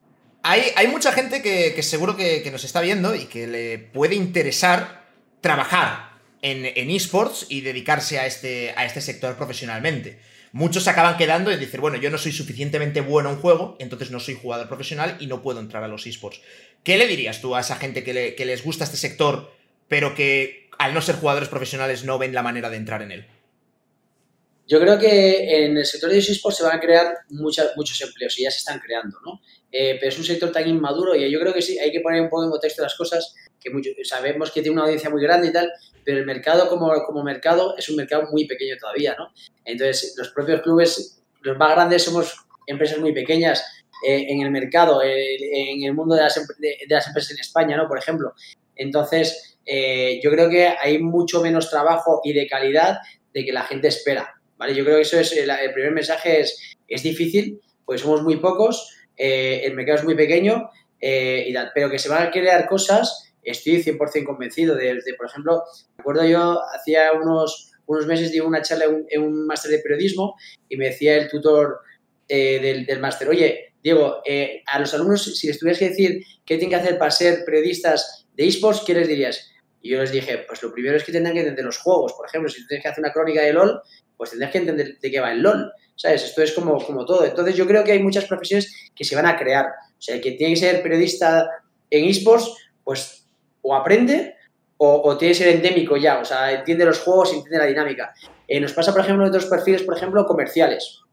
Director comercial. Pues son profesiones muy complicadas porque no hay un director comercial de esports, no se ha creado eso. Entonces muchas veces pues vienen gente del fútbol, por ejemplo, o del, deporte tradicional, viene a los esports, tiene que entender el sector, pero viene ahí, ¿no? El día de mañana solamente se creen, ¿no? Ese tipo de, gente ya más endémica, eh, tal, que se forme como, como eso, ¿no? Y yo creo que se van a crear muchas profesiones eh, que, a día de hoy pues, pues no existen, la verdad. Porque aquí hablabas justamente del ejemplo del director comercial. Eh, lo has contado antes de pasada, que tú cuando, cuando estabas a cargo de, de CRIM, pues eh, si te ha tocado hablar con una marca lo hacías y, bueno, hasta el punto de que si a día de hoy te toca hablar con una marca en nombre ahora de, de Heretics, pues también lo vas a hacer porque en, una organización al final vende todo, todo el mundo, o sea, vende hasta el apuntador, básicamente, ¿no? Entonces, em, tú no tenías ninguna clase de formación a la hora de, salir a vender un, un, patrocinio, más allá de lo que, bueno, pues hayas podido escuchar y la intuición que puedas tener, supongo. Yo no tenía ni idea de vender patrocinios eh, es algo que aprendí sobre la marcha. Eh, es cierto que tenía un par de agencias importantes como accionistas eh, míos, Sport, una de ellas. entonces, la dinámica esa ya más o menos la entendí fácil, pero el problema ya no era yo, sin problema eran las marcas. En el 2017 pues es que las marcas no entendían lo que eran los esports. O sea, el, problema era un, doble problema, no era, no era tanto nuestro, sino que había que, explicar lo que era este sector, ¿no? Era, era difícil yo creo que es algo que hemos cambiado. En el 2022 la gente sabe lo que son los esports, hay muchas marcas que tienen presupuesto para, para, el mundo gaming, esports y demás, con lo cual esa, esa barrera que teníamos hace unos años la hemos, la hemos pasado, pero, pero esta gente que sepa vender y tal, pues en, los esports tampoco hay tanta, yo creo. ¿Qué opinas de estos nuevos equipos que están, que están apareciendo? Estamos viendo además eh, a, raíz de la pandemia quizás eh, por esa época, ¿no? 2020, que, muchos futbolistas, y ya no hablo solo en España, donde, donde tenemos el ejemplo de Piqué, que entra con Ibai dentro de los esports, tienes luego a Casemiro, tienes a Azpilicueta, tienes a De Gea, en, eh, Latinoamérica mismo, mismo proceso, el, el Agüero con Cru, eh, hay, hay, un movimiento claro de, de nuevas marcas potentes, muchas veces apoyadas en un futbolista o en un deportista de alto nivel, que están entrando a, a este sector. Eh, ¿Qué opinas de estos, de estos nuevos eh, integrantes o compañeros de viaje? O competidores. Yo creo que es bueno, o sea, que entre gente potente, inversores buenos y tal, es buenísimo para el sector. O sea, al final es inversión en el sector. Eh, ayuda a profesionalizar muchas veces y vienen generalmente con buenas condiciones. O sea, yo, proyectos que he visto, pues se van a gente, staff y demás, con condiciones muy buenas. Yo creo que eso es, en general es bueno para el sector, ¿vale? Dicho eso, eh, creo que, muchas veces he visto, eh, estoy viendo yo, pues, eh, fallos que hemos cometido, nosotros en el, pasado, ¿no? De que tú puedes tener un inversor muy importante o X inversores muy importantes y, crecer a base de rondas de inversión, pero hacer un club sostenible es muy diferente y es muy complicado. ¿Vale? Entonces, yo que tengan, vengo un futbolista con dinero a montar un club es bueno, pero yo creo que es importante que, que creen proyectos sostenibles y eso me parece un reto de la leche que no por ser futbolista lo vas a conseguir. ¿no? Esperemos a ver en unos años qué es lo que pasa con estos, clubes. Yo ojalá eh, sean, o sea, se, consoliden y demás, pero tengo dudas de, qué puede ocurrir. Yo creo que eh, estamos teniendo un proceso tan inmaduro que todavía hay muchos clubes que van a caer en el futuro. ¿Consideras que es un fracaso colectivo de la industria de los esports el hecho de que estos nuevos actores, antes de antes de proponerse entrar, tomar una participación de control en uno de los clubes existentes, decidan montar el suyo propio? ¿O crees que lo han intentado y no han podido? Yo creo que. Yo no creo que lo haya intentado. Yo creo que es un tema personal. O sea, creo que en muchos de estos casos ellos han querido crear su club. O sea, al final. o sea, que, lo, ves más como un proyecto más de, ego personal, de decir, oye, quiero tener esto que sea, que sea mío, ¿no? Que sea mi cortijo. Sí, sí, que creen que tal y que a lo mejor otra gente no les aporta tanto como lo que ellos van a invertir y demás. Yo creo que va más por ahí la cosa. Eh, y lo digo desde la completa ignorancia, eh, no he hablado ni con De Gea, ni con Apilicueta, ni con nadie para que me lo cuente, pero desde fuera me da esa sensación que, es un proyecto personal suyo, que quieren hacerlo porque les gusta el sector, les, es gente joven también, les gustan los videojuegos, eh, y, y, dicen, oye, si yo pongo un millón de euros aquí en mi proyecto, hago X, si le pongo un millón a tal, no sé qué hacer con mi dinero, yo creo que prefieren controlarlo ellos y bueno, me parece bien, yo creo que, es, una opción. yo a lo mejor haría lo mismo en su situación, la verdad, no, lo sé. Sí, no, no, no, es, simplemente una, reflexión, porque al final cuando quieres entrar a un sector, eh, puedes o, empezar tú algo desde cero o meterte en un proyecto ya, ya existente, ¿no? Y esto es, válido, es algo válido para, para, cualquier, eh, para cualquier sector. Hay futbolistas como inversores, o sea que a lo mejor los que se han quedado en su club no, les haya, no, ha, habido ningún proyecto que les haya llamado lo suficiente la atención o les haya sabido convencer o persuadir para que entren en su proyecto y lo han decidido hacer por su cuenta. Pero hay varios futbolistas que han entrado en, como inversores en, otros clubes. En Heretics mismo está Sergio Reguilón, por ejemplo. Eh, y hay otros que, hay otros, en otros clubes. ¿Cuál es el activo o el foco competitivamente hablando más importante ahora mismo para, para Heretics? ¿League of Legends? Ahora mismo eh, LOL es el eSport número uno en el mundo eh, y en España también, y la Superliga es la liga con más audiencia, así que sí, la, Superliga no. ¿Quién crees que, va a quedar mejor en, la liga? entiendo, entiendo que eh, tú te pondrás como campeón de, siempre, ¿no? De, ya. A ver, eh, yo no lo digo yo, lo dicen los resultados, vamos primeros en la liga, con lo cual yo creo que o sea, sería muy injusto decir que no somos favoritos para ganarla y demás, así que, nada, fuera broma, creo que hay varios equipos muy cerca, pero yo creo, no sé, eh, obviamente mi aspiración es que podamos ganar esa la Superliga. A ver si vemos el siguiente partido juntos, porque me, acuerdo que vimos, vimos uno juntos en, el primer split. En ese ganamos, pero ganamos, ganamos feo. O sea, ganamos de, que no, hubo, no hubo partido. Entonces fue, fue, incómodo, fue incómodo para mí. O sea, no me puedo imaginar para ti, porque estábamos en mi casa y digo, joder, macho, pobrecillo, ha venido, ha venido hasta aquí. Además, la liga pasada la smurfeasteis de una manera eh, asquerosa. Sí, sí, eh, La final, tío, me acuerdo, yo fui a Sevilla a verla y es que fue asqueroso, ¿sabes? Entonces eh, menos mal que ha cambiado un poco el meta, o no sé qué narices ha cambiado, y estáis súper fuertes igualmente, pero bueno, eh, al menos hay un poco más de vida en la... somos, estamos más, somos más humildes ahora, ¿no? Nos, estamos... Donde, donde sí que hubo pique fue en, eh, en Valorant, porque ahí en Valorant ya no competimos con la marca Fanatic Tinqueso, sino somos solo Tinqueso. Y, y ahí no nos habéis ganado todavía, y es a pesar de que ponías los tweets de en plan, ah, estos son los del Clash Royale, con esto de los disparitos no tienen ni idea y tal, y habéis palmado los dos partidos, ¿eh? que, yo tomo nota de, estas cositas. Sí, en Valorant, eh, tiene una pequeña decepción, pero bueno, a ver si... Eh, como esto cuando pierdes, pues lo, siguiente es volver a ganar, así que toca arreglar el proyecto y tal. Eh, a ver qué pasa. No, y, a nosotros nos ha pasado lo mismo, que nosotros tampoco hemos entrado en, en playoffs y, bueno, también la, liga ha estado, ha estado muy apretada y es un formato de competición eh, el que tenemos ahora mismo en Valorant Nacional que es muy, está muy compacto y, no, hay margen de, error. O sea, como la, como la líes en, algo, tengas una semana mala, ya te vas al pozo directamente. No... Pero bueno, en con, tenía, jugadores muy importantes este año, y Kellogg's, por ejemplo, y demás. Eh, y en presupuesto yo creo que hemos sido los equipos más, con más presupuesto en, en Valorant y, no entramos en playoffs en ninguno de los dos splits, con lo cual pues obviamente no es el, resultado esperado, pero, pero bueno, de todo se aprende y ya está, no, no queda otra. Em, ¿Cambiarías algo de, tu pasado en los esports o de tu trayectoria hasta ahora?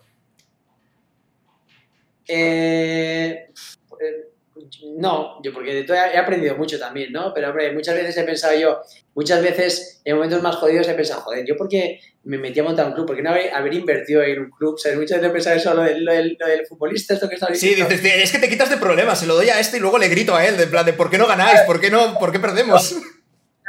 pues un inversor, un inversor activo, ¿sabes? Que estés muy poco pendiente, incluso tener algún rol dentro de la organización, pero, pero sin la presión que tienes como emprendedor, ¿no? Emprendedor la verdad que la presión es, alta y, tal, pero bueno, la verdad que, que no, que incluso cuando he fallado un proyecto... Eh, nunca me he arrepentido porque he aprendido mucho y aquí es que hemos construido de la nada muchas cosas. realmente no había una formación previa. Eh, me lo pasa muy bien, la verdad he disfrutado mucho, he viajado mucho, he estado, hemos ido con Cream campeones en México, en Argentina, disfruté mucho eso, eh, estuve en México y en Los Ángeles en la Clash Royale también, disfruté mucho eso, la parte de Clash Royale la disfruté muchísimo también y no sé, me lo pasa muy bien en general, ha sido un, buen viaje y ahora lo estoy disfrutando también mucho desde Heretics y creo que vienen eh, cosas muy interesantes de las que vamos a ir haciendo, la verdad. Eh, desde el punto de vista familiar, en casa, tu mujer eh, no parece que le interese mucho, ¿no? El, tema de, los esports.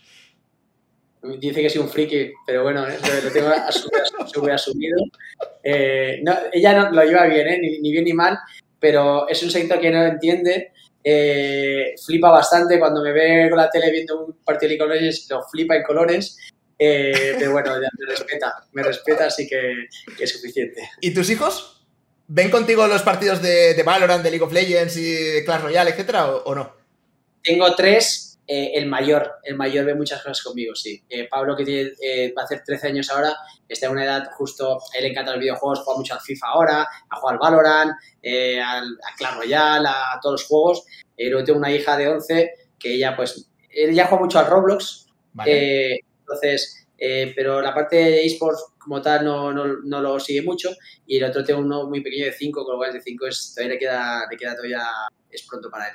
Pero el de 13 sí, y de iros a con las palomitas a ver un partido de, de, LOL o de Valorant muchas veces con las palomitas en el sofá y, y otras cosas, yo creo también, por ejemplo, batallas de gallos, yo me aficiono mucho a ver batallas de gallos y yo con mi hijo y mi hija mayores nos ponemos con las palomitas a ver las batallas de gallos, nos pasamos fenomenal.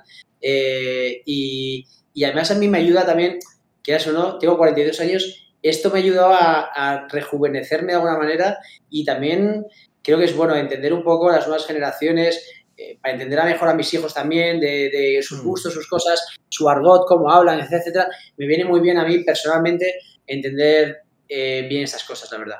Bueno, ahora, ahora te van a entrar en la edad del pavo, ¿eh? Ahora, ahora, vienen las curvas. Ahora vienen las Sí, sí, siempre decían hijos pequeños, problemas pequeños, hijos grandes, problemas grandes. Ahora empiezan las, los grandes, pero bueno. Em, oye, una, pregunta, ahora que, estamos hablando de, tus hijos y demás, y en muy en relación con los, con los videojuegos, porque esto es como un tabú cada vez menos, pero siempre ha sido como un tabú de, no dejes a los niños eh, con las pantallas, con la maquinita, con, los videojuegos, y has puesto ejemplos además muy... Muy, muy variados, ¿no? Porque que si a uno le gusta más Roblox, que para el que no lo conozca es un juego que consiste en hacer juegos. O sea, es como que, tú tienes el, editor de juegos y como no todos sabemos programar cómo hacer un juego, pues te dan las herramientas para que tú diseñes tu propio juego. Eh, y en el otro extremo, pues tenemos un Valorant, que es, que es un, shooter con un ambiente más, más cartoon, tipo, tipo Fortnite. Eh, hablabas de Clash Royale, que es un juego más, más, casual. ¿Cómo llevas tú esa integración de los videojuegos con, con los chavales? ¿Crees que es algo que les aporta, que no les aporta? Mira, yo creo que, que uno tiene que saber adaptarse a las nuevas generaciones, ¿vale? O sea, yo no puedo medir a mis hijos como cuando yo tenía 13 años, porque el mundo ha cambiado totalmente, ¿no? Desde yo cuando tenía 13 años no había ni móvil ni internet para empezar, ¿no? Entonces sería muy justo eh, yo ver a mis hijos, e intentar que, hagan que mis hijos hicieran lo que yo hacía con, con 12 años, ¿no? Eh, dicho eso, también hay que saber poner límites como padre, ¿no? entonces, yo a mis hijos obviamente les veo juegan a videojuegos, además eh, socializan porque los, videojuegos hoy en día pues son muy sociales, Roblox mismo es, muy social. Eh, al principio da un poco de miedo, luego tienes una niña de 11 años hablando con gente, eh, chateando con gente, siempre yo creo que es bueno supervisar, no puedes dejar la gente a su aire a esas edades, supervisar pero tampoco verlo como, algo muy negativo. Yo creo que socializan de otra manera y hay que entenderlo también, ¿no? Eh, y luego, obviamente, poner sus límites, porque los videojuegos enganchan mucho. Me enganchan a mí, enganchan a cualquiera y tú puedes tirarte 10 horas jugando un videojuego sin problema, ¿sabes? Entonces hay que saber poner unos límites. Oye, tú además tienes que tener deporte por un lado y jugar a fútbol por un de no sé qué. Yo te dejo luego que juegues dos horas o una hora y media al FIFA. Y luego además tienes que hacer deberes y vas a ver las notas, a ver cómo van, no sé qué. Entonces hay que balancear la vida. Eh, yo los videojuegos lo veo como algo muy bueno y de hecho me dedico a esto, pero, pero que la vida hay que saber balancearla eh, como otras cosas también.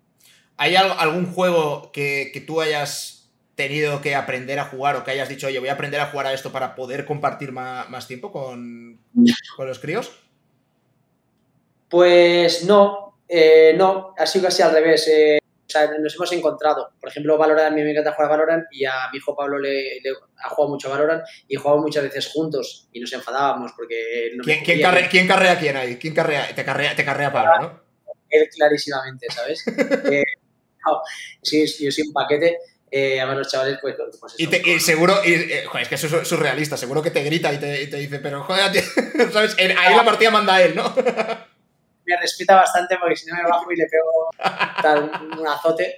No, no, la verdad que, que me, respeta porque sabe que, que, eres mucho mejor que yo, pero, pero, pero sí, no, pero no, me, no descartaría eh, aprender un juego para jugar juntos o cosas así. ¿eh? Eh me, han gustado los videojuegos a mí desde que era muy pequeño y me encanta. O sea, FIFA, pues me puedo jugar al FIFA sin, sin problema, cosas de esas.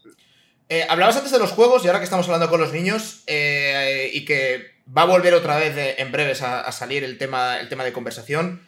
¿Qué opinas de las loot boxes? De las cajas estas de. que las comparan muchas veces con el juego de azar para que la gente nos entienda. Tú en, eh, en el juego, en las tiendas, muchas veces tienes algunos productos que pagas un determinado dinero y te dan un determinado producto. Por ejemplo, pago X por una skin, pago 5 euros, 10 euros y obtengo este producto en concreto, como en una tienda. Y luego tienes las loot boxes que son aleatorias, que es como la máquina traga perras, que no sabes cuándo te va a tocar, cuando abres un cofre de Clash Royale, cuando abres un sobre del FIFA o con las cajas del Counter-Strike. Que tú lo abres, te puede tocar una cosa muy buena o muy mala.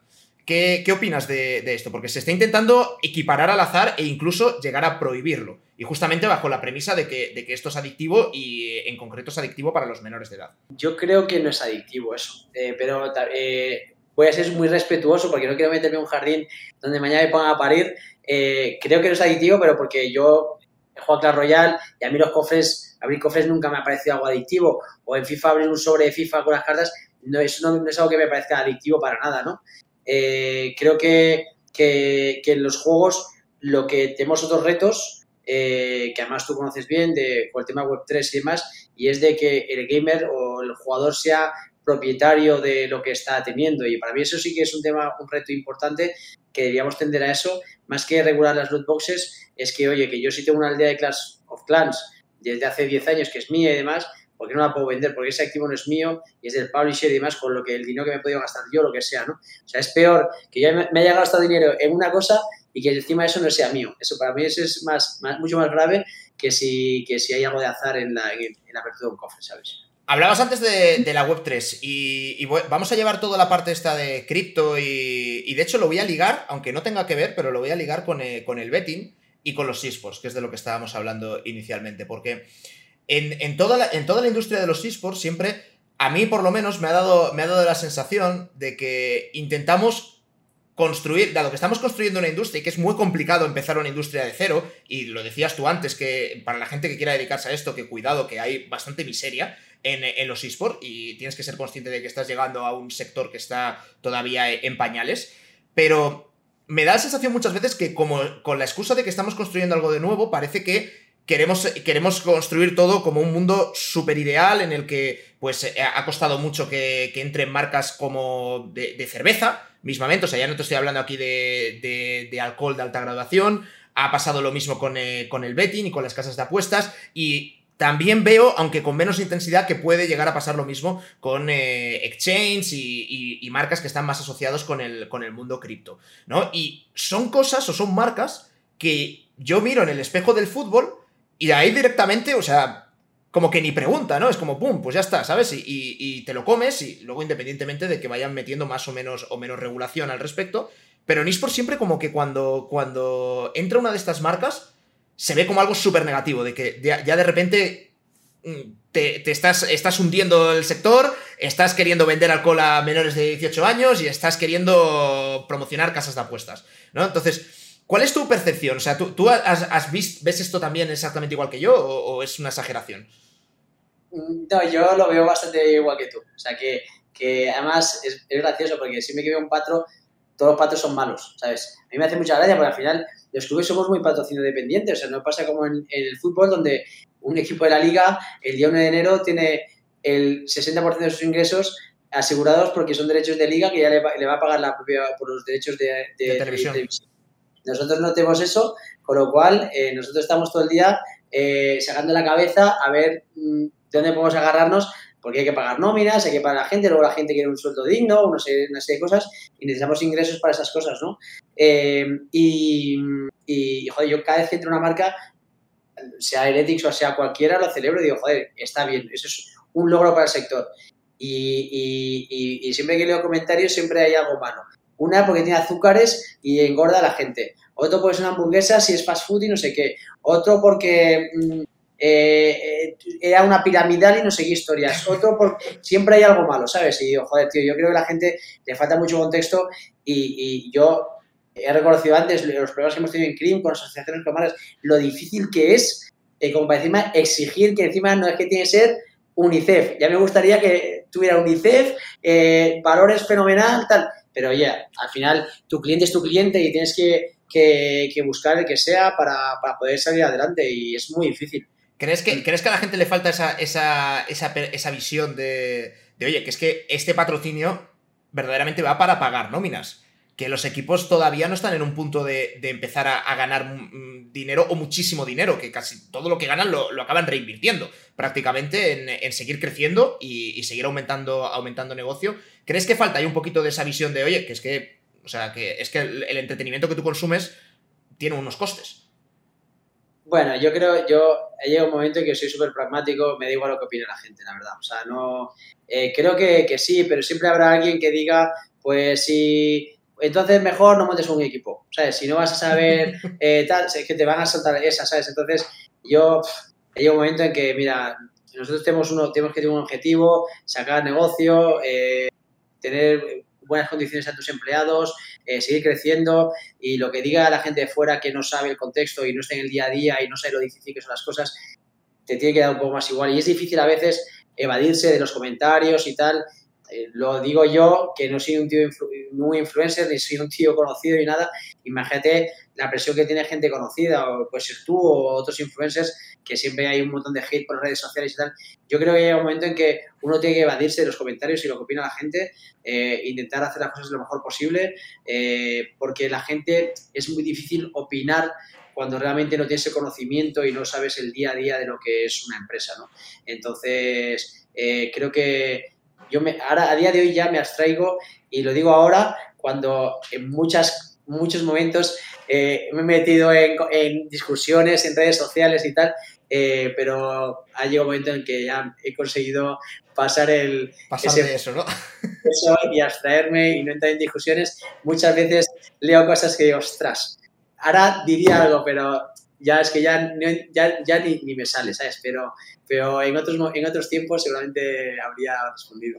¿Crees, ¿crees que, que, se ha perdido libertad de expresión en las redes sociales? Por el, eh, eh, pero tú, tú mismo, por, por, el miedo a que, te, a que te funen en redes sociales y que de repente se te líe. Sí, sí, diría que sí. Eh, sobre todo es muy fácil manipular ¿no? la, la, opinión de uno y como en unos caracteres es muy difícil dar tu, tu, tu opinión. Eh, yo en redes sociales ni hablo de política, ni hablo de según qué temas, eh, siempre controvertidos, porque sé que siempre se van a malinterpretar o va a ser difícil explicarme, etcétera, Hay muchos temas que te diría tabúes donde yo casi ni entro ni tal, porque hoy va a ser muy difícil de que diga una opinión, ¿no? Con lo cual, eh, sí, te diría que, que, que, hay vetadas y es difícil opinar, hay mucho hit. ¿Qué opinas de que Pablo Iglesias haya ido al programa de Justin?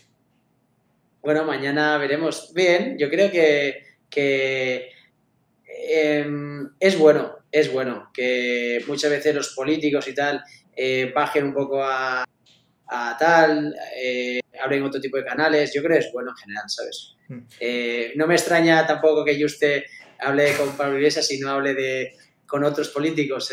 sí, que no se traiga a Bascal, ¿no? Que, Me pega bastante que haya ido a por Pablo Iglesias. Eh, no, pero ya fuera, fuera de bromas, es, una cosa que, yo también eh, valoro mucho. ¿eh?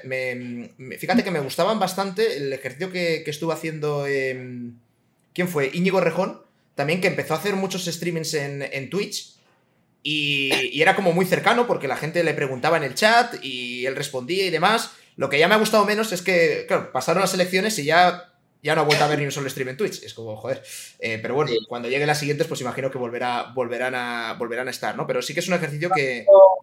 Yo te voy a decir que soy muy apolítico, o sea, tengo a los políticos en general, es una profesión a la que tengo poco respeto, la verdad, ¿eh? Y, y, y, seguro que eh, pagan eh, justos por pecadores, porque no quiero decir que todos los políticos pues no sean gente de fiar y cosas de esas, pero eh, ya tengo una edad, cierta edad, he conocido muchos políticos eh, de, ir a comer con gente y demás, eh, y es una profesión que no va nada con mi perfil, con lo que yo hago, con mi, mi día a día, entonces yo no, no sé, no, me dicen nada, no, no vería un stream de Pablo Iglesias con Juste, yo no lo vería porque en general tengo una percepción de que siempre dicen lo que tú quieres oír eh, y de lo que uno dice a lo que uno hace siempre hay un mundo muy grande, ¿no?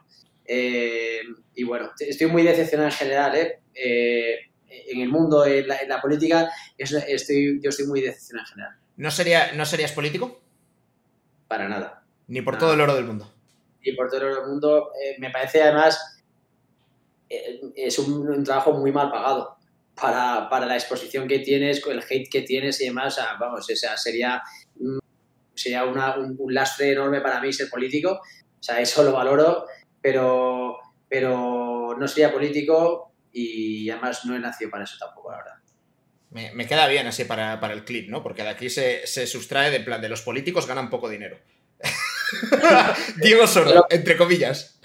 Lo pienso 100%, ¿eh? O sea, yo pienso que eh, un presidente, el presidente del gobierno de España, en la nómina que tiene es ridícula eh, para la responsabilidad que tiene. O sea, yo creo que un presidente de un Estado como España debería eh, tener un sueldo equiparable al de una empresa de IBEX 35, por lo menos, ¿sabes? Yo, eso es una un popular opinion, pero yo también voy, voy muy en esa, en esa línea. Al final, mm, bueno, pero esto da para, otro debate, ¿no? De, En el sentido de que si ves el país como una empresa, el presidente tiene que, tiene que ganar como los gestores de, una, de una gran empresa.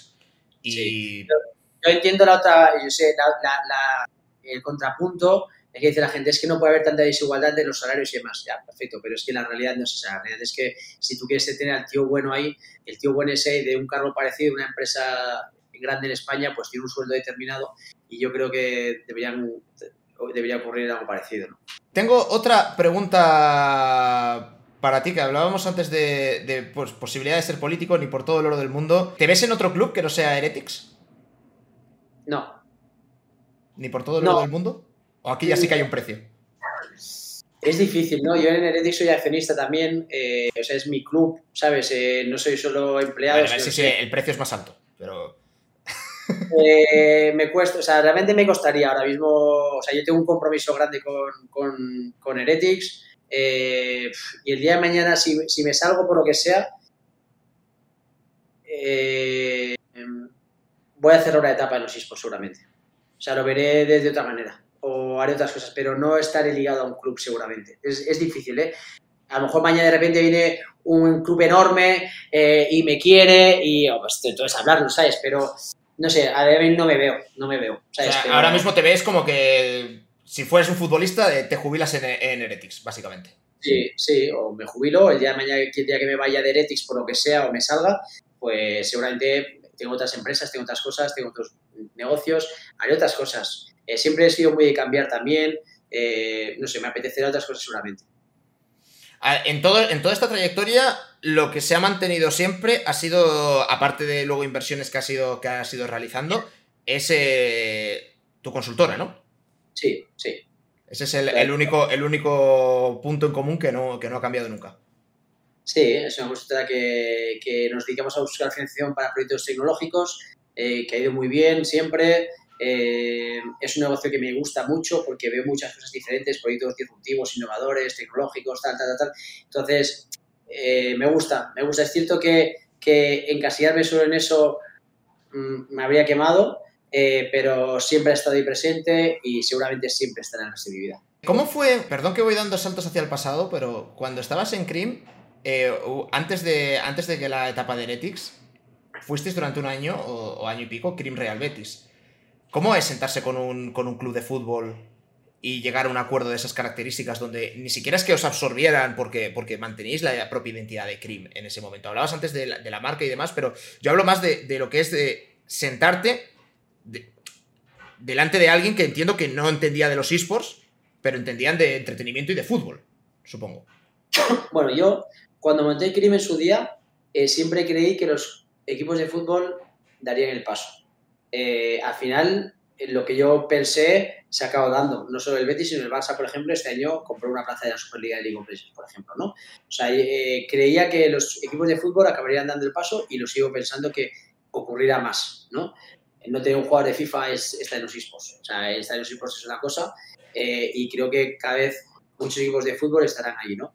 Eh, cuando nosotros, eh, eh, yo tomé la decisión de, oye, nos asociamos mal con marcas, ¿por qué no nos vinculamos a un equipo de fútbol y demás tradicional? Estuve mirando opciones. Entonces, y hablé con varias, no solo con el Real Betis, hablé con otros equipos de fútbol importantes y, me senté con varios. O sea que me senté con, me senté con varios y negocié con varios. lo bueno del Betis es que, uno, conocía a la gente de dentro, eh, porque habíamos hecho negocios en el pasado, antes de los esports, con lo cual eh, eh, ellos tenían una, una, yo creo una confianza personal de que yo podía hacer bien las cosas. y eso es importante porque para un equipo de fútbol es muy importante la marca, entonces no delegan la marca en cualquiera, ¿sabes? Eso era un tema importante. Y luego yo creía que ellos podían aportar algo que yo no tenía, que es la asociación con marcas y demás, la parte comercial. Y, yo creo que la sinergia, la simbiosis era, clara. Eh, ahora el Betis está en, otro, en otra situación. Eh, pero yo creo que el Betis acabará internalizando toda la parte de esports y, creo que los esports en el Betis vienen para quedarse, sinceramente. No sé si he respondido. Sí, sí, claro, claro que han respondido. Todavía faltan más clubes porque entren del ecosistema, ¿no? estaba, estaba, justamente tratando de hacer una enumeración mental. Hay muchos que han entrado y que se han salido. Hay otros que están coqueteando con, el tema, pero hay pocos que se hayan decidido a dar un paso, un paso fuerte, ¿no? Eh, quizá el, Barça pueda ser el más, el más sonado, ¿no? En este sentido.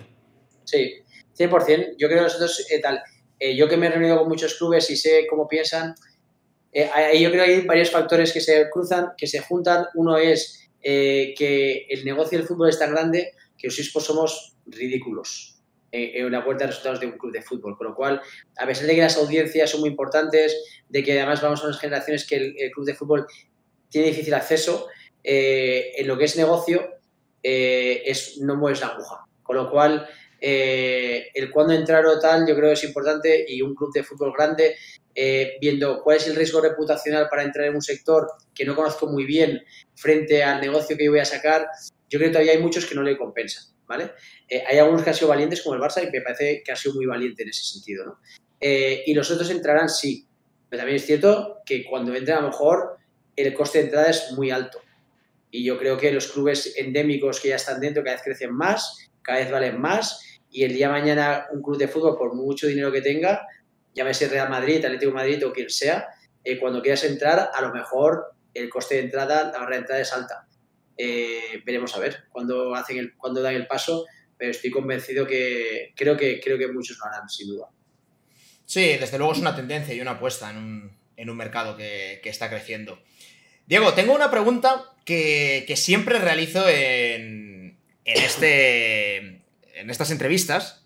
Eh, no es cuánto dinero tienes, eso, eso, esa, es, muy de la resistencia, no, vamos a plagiar tanto. Pero es el típico juego de, mm, de a quién matarías, con quién eh, te, casarías y con quién tendrías una, noche loca. Y te voy a dar tres nombres. ¿Vale? Eh, estás, sonriendo. ¿Qué, te esperas que te, va a caer aquí de, nombres? Cualquier cosa. O sea, de ti me espero cualquier cosa, así que digo, a ver, a ver por dónde salgo. necesito, necesito titulares. O sea, vamos, vamos buscando titulares. A ver, he de decir que me ha costado bastante encontrar tres, eh, tres mujeres de tu edad, pero lo he encontrado. Entonces te voy a elegir entre la, duquesa de Alba, la reina de Inglaterra y la baronesa Thyssen. Vale. No, eh, mentira, mentira, mentira, mentira. Eh, solo, era, por darme el gusto de darte la faltada. La, vamos a hacer más interesante. Va, a ser gente que esté mm, con personajes históricos. Vale. Y te voy a dar tres a elegir. ¿Con quién me mataría? Noche loca y con quién me casaría. Eso es. Vale. Stalin, Adolf Hitler, Donald Trump. Joder, macho. Vaya, vaya ejemplos, ¿no? Bueno, eh, mataría a Hitler. ¿Matas a Hitler? Sí. Eh, y luego casarme a Noche Loca. pues mataría a Stalin y has, matado a Hitler, deja de matar gente, deja de matar gente, Diego. Eh, en realidad quiero matar a todos, ¿no? Mataría a Hitler, eh, me casaría con Trump y una noche loca con, Stalin o algo así, ¿sabes? Una noche loca con Stalin, antes que con Trump. Es que sí, sí, tal vez sí. Ese, bigotito. ¿Eh? Ese, bigotito, ¿no? Stalin tenía bigote, ¿no? No me pone ninguno, ¿sabes? Pero es... si quieres te dejo las anteriores, ¿eh? Pues casi, casi lo prefiero, ¿eh? Casi lo prefiero, ¿eh? La duquesa de Alba y... A ver, claro, a ver, matar, es que matar a quién, a la reina de Inglaterra que está ya, está ya con un pie y medio... Ya está tal, eh, bueno, yo creo que tampoco, un año más, un año menos, ¿sabes? Eh, casarme con, con la duquesa de Alba o con, con la baronesa. Me casaría con la baronesa. Con la baronesa, ¿no? También es, es andorrana también andorrana la colaboresa, me casaría y una noche loca con la, con la duquesa de Alba. Eso, eso iba a estar divertido, ¿eh? Tú te, lo estás imaginando. Eso, iba a estar divertido. Además, además yo, yo, me ocuparía de que estuviese documentado. Te mandaría paparachis o, o, gente, o gente por ahí. Eh, Diego, vamos a hablar del último gran evento que, que, ha habido y ya vamos cerrando con, con esto, la, la velada que, organizó Ibai. Que, eh, la viste, supongo. La vi, la vi, sí, sí. ¿Qué te, pareció en cuanto a eh, las expectativas que tú tenías y lo que luego fue el, espectáculo y, todo? Bueno, todo. ¿Qué te pareció? Vi el. Eh, o sea, me perdí la primera parte porque justo es el día que hice la carrera de los 50 kilómetros, la de trail. Entonces llegué y ya está empezado y demás. Eh, pero sí lo estuve viendo, entonces ya lo vi el año pasado, me encantó el formato, o sea, me, me flipó el año pasado, lo vi. Este año había comprado una entrada eh, pero una vez la había comprado me di cuenta que coincidía con la carrera, con lo cual no pude ir al final y la vi en televisión. Eh, y me gustó mucho el formato. Mm, eh, en general el espectáculo, la audiencia fue la leche. Yo no sabía que iba a tener tanta audiencia y pues hizo el récord de Twitch. no sé, me parece, me parece muy guay, la verdad. o sea, no sé. Hmm. Si, si mañana hubiese un combate by Virus contra Jagger otra vez, ¿quién crees que gana? Jagger. Jagger. La, velada número uno, tú apostaste por Virus. Que al final eh, fue un combate muy igualado, ¿eh? se decidió en puntos, pero... Yo a Virus lo, conozco, además personalmente lo he visto, eh, con lo cual, joder, yo digo, y además yo que ha venido de jugar, en balonmano, en, en la Soval en, tal, o sea, es un tío bien preparado. Yo Jagger no sabía que era un tío tan tocho como tal, o sea, no, no, lo, no lo conocía. Después de ese dije, ostras, y en esta yo pensaba que Bustamante, que viene a llevar haciendo 14 años boxeo, digo, ostras, mm, vamos a ver, yo creo que Bustamante le puede dar. Y, tío, no, no duro nada. O sea, que yo, Jagger ya se ha ganado mis respetos absolutos de, esto, la verdad. Pero Virus peleó muy bien, ¿eh? Peleó bien, tío, pero yo, no sé, Jagger me parece que, que volvería a ganar. Molaría ver, volverlo a ver, la verdad. A ver, sería, sería interesante. A ver, ya es complicado porque organizas este, este evento de la velada y, claro, ya la gente cada vez espera más. Y, claro, ya, a llegar un momento que dices, es que ya no se puede hacer nada más. O sea.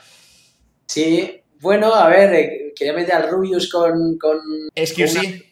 Sí, eh, Jagger estaría bien también con el, ¿cómo se llama? El youtuber este americano que se está zumbado también, que ha jugado, ha luchado en boxeo contra uno... Ah, lo ha dicho la gente, contra Logan Paul y demás, pero eso, eh, esos ya están en categoría de boxeador profesional. Yo creo que ahí ya no sería más. Eh, o sea, yo creo que no, eso, eso, eso, eso es otro nivel. O sea, pero no sé, yo, creo ya es conquistar los territorios, ir a por los franceses o buscar franceses o, algo. Habría que buscar a alguien de fuera por ahí para, tal. Pero, yo, es lo, yo es lo que he planteado, de una lucha de comunidades y de, y de bueno, pues intentar, pues no sé, eh, quizá los americanos sea mejor que los franceses incluso. Cameto contra Ibai puede ser una, por ejemplo, también. ¿sabes? Cameto contra Ibai. Y bueno, Ibai ha dicho que, pelea, que peleaba, pero claro, también lo dijo, que en la, en la velada 1, que si llegaba a un millón, me parece, que peleaba en la velada 2 y luego no peleó, luego se echó atrás. Mucha boquilla. Mucha boquilla, ¿no? Tú sí que podías pelear, yo me he hecho mayor, pero tú sí que podías pelear, la verdad. Yo sí, sí, sí, te veo. Sí, pero el problema, el problema es que a mí fíjate que no me importaría en el sentido de que es un proyecto que yo lo considero muy interesante por todo lo que, lo que viene de antes. ¿no? Y me gusta mucho compararlo con, con Fórmula 1 justamente porque por el, todo lo que es la preparación de los ingenieros tratando de diseñar el mejor coche, pues aquí molaba mucho el ver a todos los streamers subiendo vídeos de cómo se preparaban, de cómo entrenaban y tomándoselo en serio, ¿no? Era como, como un proyecto. De esa, esa parte a mí me, me, gusta mucho y no me importaría. Pero yo soy muy bajito. Es muy complicado dar con alguien así, a Peter, ¿sabes? Básicamente. O yo. O yo. O tú, pero tú, tú dices que estás mayor, aunque bueno, yo, yo no hago ultra trail, ¿sabes? O sea, yo, yo en Ultra Trail, el kilómetro 2 ya, ya estoy pidiendo la hora, ¿sabes? Hombre, está, ¿cómo se llama? Este, el, el, que luchó el año pasado contra. Eh, Torete. Torete, Torete. Torete, pero Torete es mucho bicho, ¿eh? Ahora, Torete, Torete, es un toro, ¿eh? Esto para darle, tío, pues vas. ¡Hala! Lánzate ahí contra Torete, venga, hala. Sí, sí, lo, que me faltaba, chaval. Ah, Torete, es mucho bicho. De todas formas, ¿cuánto, cuánto pesaba Torete? 70 y 70 y pico, yo creo que el otro tuvo que bajar bastante de peso, yo creo. Y, aún así, y Torete estaba subiendo y de un momento que dejó de subir y que le pareció bien la diferencia de peso. Pero vamos, yo, estoy, yo estoy en, 72, 73 ahora mismo. Eh, preparándote me quitaría, me quitaría unos cuantos. Hmm. Entonces ya es, mucha diferencia. Creo, ¿eh? Pero vamos, no, no, lo sé. La verdad es que tampoco, tampoco es una cosa que, que ahora mismo me planteé, ¿sabes? O sea, no tengo tiempo ni para ni para hacer vídeos prácticamente, pues estoy como para, como para prepararme para la velada. Pero sí que, sí que reconozco que es un proyecto que es interesante, ¿no? El prepararte y, tal. Bueno, igual que tu Ultra Trail, ¿no? De entrenar para una cosa en concreto. Sí, ponerte un objetivo siempre creo que es una motivación, ¿no? Pero eh, es un proyecto interesante para... Yo creo que los, los influencers, los streamers que van ahí, aprovecharlo, aprovechar esa plataforma para crear un contenido interesante, creo que es bueno. Yo, yo me he enganchado a algunos eh, para Zetamor, por ejemplo, estuve mirando mucho su contenido, que estaba súper guay, la verdad. Eh, estuve viendo algunos también que, estuvieron subiendo contenido. Eh, el de Virus también, de Virus vi varias cosas también. pero luego es cierto también, por ejemplo, vi el otro día en, en 113 donde Greg, por ejemplo, hablaba de, le preguntaban si él iba a luchar y decía que, claro, que al final es, es ir al canal de otro, ¿sabes? tal. Entonces, es cierto que ahí eh, llega un momento que al principio, como una prueba, pues está bien, pero cuando esto se, convierte en un negocio, eh, hay otros términos que creo que en un momento eh, tendrán que entrar en, la ecuación, ¿sabes? Vino, vino Virus la semana pasada y que está, está la entrevista aquí, aquí subida en el canal y le preguntaba justamente por eso, si Ibai pagaba a los boxeadores. y me dijo que no, pero que sí que te permitía llevar tu propio patrocinador, que había muchos que iban con, diferentes patrocinadores que lo tenían bordado en el, calzón. Entonces, eh, bueno, es una, es una alternativa, desde luego, a monetizar eso, pero sí que es cierto que estás yendo al canal, al canal de otro. Entonces, eh, puede ser un poco raro. Y también que en la preparación dejas de hacer otros proyectos, porque estás metido en uno mucho más grande. Sí. Oye, yo lo de canal, ir al canal del otro creo que la comunidad hispanohablante eh, ha sido muy solidaria en ese sentido. O sea, muchos proyectos que se han compartido, desde el propio Karmalan hasta los premios Eslan, eh, la velada de, de, Yo creo que en general eh, los streamers han, estado muy unidos en, unirse en, proyectos de este tipo y yo eso creo que, que, es está muy bien, ¿no? Eh, y si te dejan llevar tus patrocinadores y esas cosas, pues no van a monetizar también. También es un trampolín, ¿eh? Porque yo creo que, o sea, la repercusión ha sido tan grande y creo que es posible que vaya más, que también para cualquier streamer es, es, un trampolín, es, es, una plataforma importante. Pero, eh, como dices, te puede quitar muchísimo tiempo para otras cosas, porque los que se preparan aquí están, están mucho tiempo eh, preparándose, yendo a entrenar, etcétera, y seguro que te quita tiempo para otras cosas. Hablabas antes de Club 113, que es el, formato de podcast que ha lanzado Heretics hace relativamente poco. Tú estabas ya dentro, ¿no? Cuando se, cuando se fraguó esa idea o, ya estaba decidido cuando tú entraste. Eh, sí, eh, de hecho empezó al final de... Estaba ya decidida cuando yo entré. Eh, yo entré en, diciembre y, y, el primer podcast creo que es a final de enero, ¿vale? o sea, yo obviamente no he influido en nada, ni en el formato, ni nada de eso. Pero tengo que decir que el, equipo de producción de Heretics es, es, la bomba y de marketing y creativo y tal. O sea, la verdad que es gente muy, muy buena. Y, y, yo al principio, la verdad que me fui enganchando. Es un podcast que al principio, a ver qué pasa aquí y tal, no sé, con el lanzamiento del canal de Twitch de, Heretics. Y me voy enganchando, la verdad que me parece un formato súper interesante. Y vamos, el engagement que está generando es la leche. El canal de, de, Twitch de Heretics, que la mayor anécdota fue cuando, cuando os hackearon, ¿no? O sea, ¿qué, qué pasó, ¿qué pasó allí? Pues no recuerdo muy bien, pero yo creo que eh, entraron en el WhatsApp de alguien que tenía las claves y lo hackearon, básicamente. Eh, algo así fue.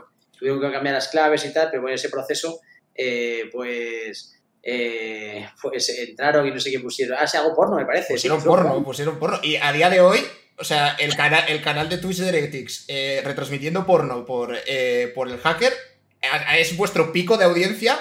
Bueno, no sé si con Pedrerol ahora igual se quede, se quede ahí. Pero fue vuestro pico de audiencia, que dices, ni Club 113 ni hostias, y al final era todo mucho más fácil. Exacto. Sí, no sé, no sé, no sé el pico que tuvo, pero, pero sí fue la leche y, bueno, la verdad que se bromeó bastante con eso, pero, pero te pueden hacer un roto, la verdad, con marcas, con no sé qué, tal. O sea, la verdad que es, es un tema, pero bueno, eh, no puedes hacer mucho, ¿verdad? Te hackean y, es lo que hay. Bueno, y dentro, y dentro de, lo malo se solucionó relativamente rápido, que hay, que hay muchas veces que estas cosas que dices hasta llegar a la persona que puede decidir en esto y puede darle al botón, eh, pues pasa tiempo y ahí en cuestión de una hora o así ya, está, ya quedó en una anécdota de, para compartir en, en, redes sociales. He visto casos, por ejemplo, eh, tremendos en YouTube, por ejemplo, me acuerdo de un youtuber que teníamos nosotros en Crim, que era Yo Soy Rick, te sonará eh, mexicano.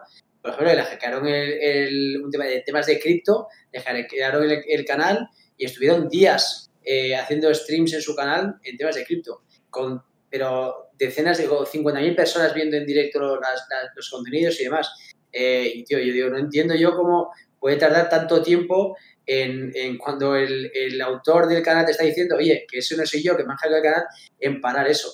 y aquí afortunadamente pues se tardó muy poco en, en pararlo. Sí. Bueno, anécdotas y cosas que, y cosas que ocurren. Es verdad que también de, de, repente en YouTube a veces eh, hay hackeos y entran en una cuenta y, y, además suele ser eso, cosas de cripto, ¿no? De, de, compra mi curso para ser trader y ser millonario, ¿no? Que normalmente dado por gente que dices, a ver, si eres millonario porque te funciona el curso, no sé por qué estás vendiendo cursos. En redes sociales pasa más de lo que parece, ¿eh? En Instagram también, en Twitter. Eh, yo recuerdo hace no mucho tiempo, me acuerdo que un, un jugador nuestro de, ya Blastiño, no sé si Blastiño era, de Counter, me hmm. escribió por, un, MD por Twitter para que le hiciera la transferencia porque tenía que comprar no sé qué, no llegaba, tal, y se la hice eh, por PayPal eh, y le habían hackeado la cuenta, de repente eh, salía no sé qué, y claro, igual me escribió a mí, escribieron a absolutamente todos los contactos y demás. gracias a Dios era PayPal y hablé con PayPal y, de hecho banearon la cuenta de PayPal del, del hacker este, lo que, que fuera, pero pero si es de una transferencia bancaria, te has quedado sin dinero, por ejemplo, ¿sabes? Mm. No, no, totalmente. Y, si es transferencia cripto, también. Ya una vez que se ha hecho, se, hizo. Y luego no lo puedes, no lo puedes deshacer. ¿Qué tal te lo has pasado, Diego? Me pasa muy bien. Contigo siempre me paso bien. Eh, la siguiente con un cota aquí, un buen chuletón de esa que nos gustan. Sí, para ver, para ver el siguiente partido que, no sé si es League of Legends la siguiente vez que jugamos juntos, porque Valorant todavía pasará, pasará tiempo. A tiempo. Legends, el siguiente tenemos que verlo juntos, efectivamente. ¿Tienes alguna idea o alguna sugerencia o alguien, algún invitado que te gustaría que lo trajese aquí a hacer, a hacer entrevista? Eh, deja de pensar. Eh, Puede ser desde alguien muy conocido a alguien que digas, oye, esta es una persona súper interesante y que, de la que no se sabe prácticamente nada. Mm, esto no es para el vídeo, ¿no? Esto ya es fuera del vídeo o es, para No, no, esto es para el vídeo. Lo digo, porque si no me lo pienso, ¿sabes? Pero ya veo que, es para aquí. Alguna mujer. Alguna mujer. Eh, algún perfil de alguna mujer jugadora. Mujer jugadora de esports. Sí. Porque es cierto que hay muy pocas mujeres jugadoras. Hay muy pocas. Hay muy pocas. Eh, tú y yo nos peleamos por una. Bueno, me la quitaste a Reina. A Reina. Eh, Pero tú la tenías de suplente. No, yo antes la había tenido de titular. Luego la dejamos. La, pusimos, la pusimos de titular. Una edición deportiva que. pero, pero sí, yo creo que sería interesante, tío. El tema de. O sea, yo muchas veces lo pienso en el tema de la, de la mujer en el mundo de los esports, porque en el mundo más casual, las mujeres juegan mucho. Eh, y, no tan, llegan muy pocas, habría que analizar bien eso. O sea, yo es un tema que sí que llevo tiempo dándole vueltas, el, el, de qué manera se puede fomentar que haya más mujeres, que lleguen más mujeres arriba eh, y, casos de éxito en eso. Mira, en el fútbol femenino, por ejemplo, el, fenómeno, fenómeno, Alexa Putellas, que es un fenómeno de la leche hmm. para, para animar a otras nuevas futbolistas a llegar ahí, usarla como referente. Yo creo que en los esports nos falta eso, nos falta alguna mujer que venga eh, y sea la mejor, ¿sabes? Y, compita con los hombres y, del callo y sea un referente para muchas otras. Me encantaría eh, vivir eso, la verdad. Y es que, y es que por... em, o sea, es como que se, se atasca, ¿no? Hay, hay, un un momento, ¿no? En el que, en el que ya, pues no, parece que no, que desaparecen, porque es una pregunta que siempre nos hacen, ¿no? De, eh, como club, ¿no? De, en plan de ¿por qué, hay tan pocas mujeres en, eh, en, los, los, rosters, digamos, en las alineaciones de jugadores profesionales. Y, claro, es que es como, pues, es que tampoco las hay, o sea, eh, que estén ahí al a, nivel top como para encajar dentro del, dentro del equipo, porque cuando las ha habido, no hemos tenido ningún problema en, eh, en, incorporarlas. Pero al final, pues bueno, pues eh, por lo que sea, no, van pasando los diferentes cortes. También es cierto que hay muchas veces que yo creo que hay, hay, aspectos de los que no te das cuenta eh, tú siendo hombre y que, y que a veces pues escucho, veo clips o escucho cosas en, redes sociales que digo, ostras, que es que también lo que, lo que van soportando el día a día, pues todavía hay, hay bastante, ¿no? Hay, hay, por cambiar, pero, pero es un problema que, que no tiene una solución fácil ni, ni evidente el tema de por qué faltan mujeres en la, en la cúspide de los esports. Exacto. Y, yo creo que, yo creo que como sector tenemos que trabajar mucho más en eso, eh, la verdad. Y somos responsables de que, de que el día de mañana tengamos esos casos de éxito, esos ejemplos. Y estaría guay. Eh, creo que hay algunas, aunque no haya sido máximo nivel eh, tal, pero moraría que hiciese alguna entrevista y tocaras esos temas con, con, alguna que ha estado en el día, o sea, en, en, la, mayoría de las que ha estado en, el día a día, y lo digo porque nosotros tuvimos a, Reina y también Jonah estuvo con nosotros y siempre que, eh, las llamaban a ellas más que a ningún otro para hacer entrevistas justamente de la prensa y demás, y siempre era como, yo voy, pero solo con una condición. Que no me pregunten cómo es ser chica en un mundo de hombres, porque ya estoy harta de que no sé qué, y, siempre era, y siempre era lo mismo. Pero sí que coincido en que es algo muy interesante. De todas formas, para mandar un mensaje a, la gente, eh, el jugador es la parte más visible del, equipo, pero en la industria hay muchísimas mujeres en, diferentes posiciones dentro del equipo y dentro de, la empresa, y cada vez hay más además, ¿no? Y, desarrollando puestos eh, importantes. Entonces, Alicia, mismamente. Alicia manda, manda en queso más que yo, eso dice, eso dice Diego. Eso digo yo, le dice cualquiera que ya está.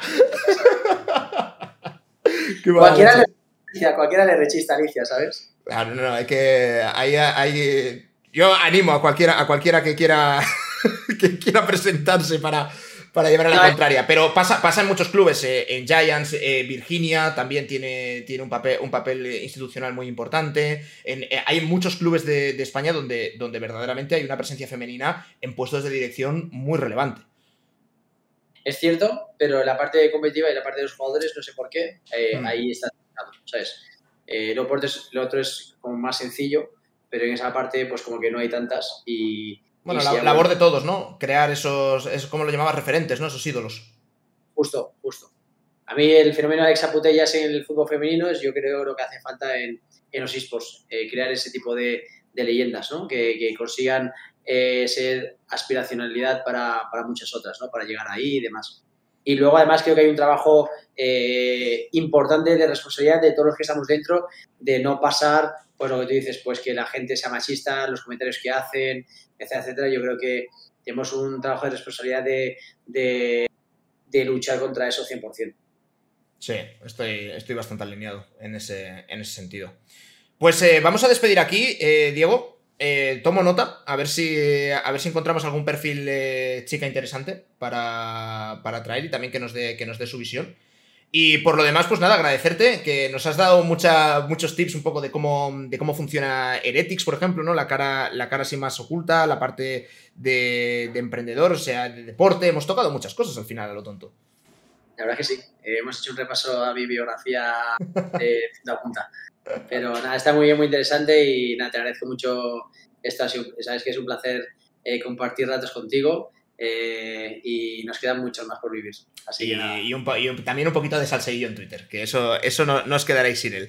Eh, muchísimas gracias, Diego, por, venir y muchísimas gracias a todos por, eh, por haber asistido a esta entrevista. La semana que viene, el miércoles, pues volvemos con la siguiente. Chao, chao. Chao.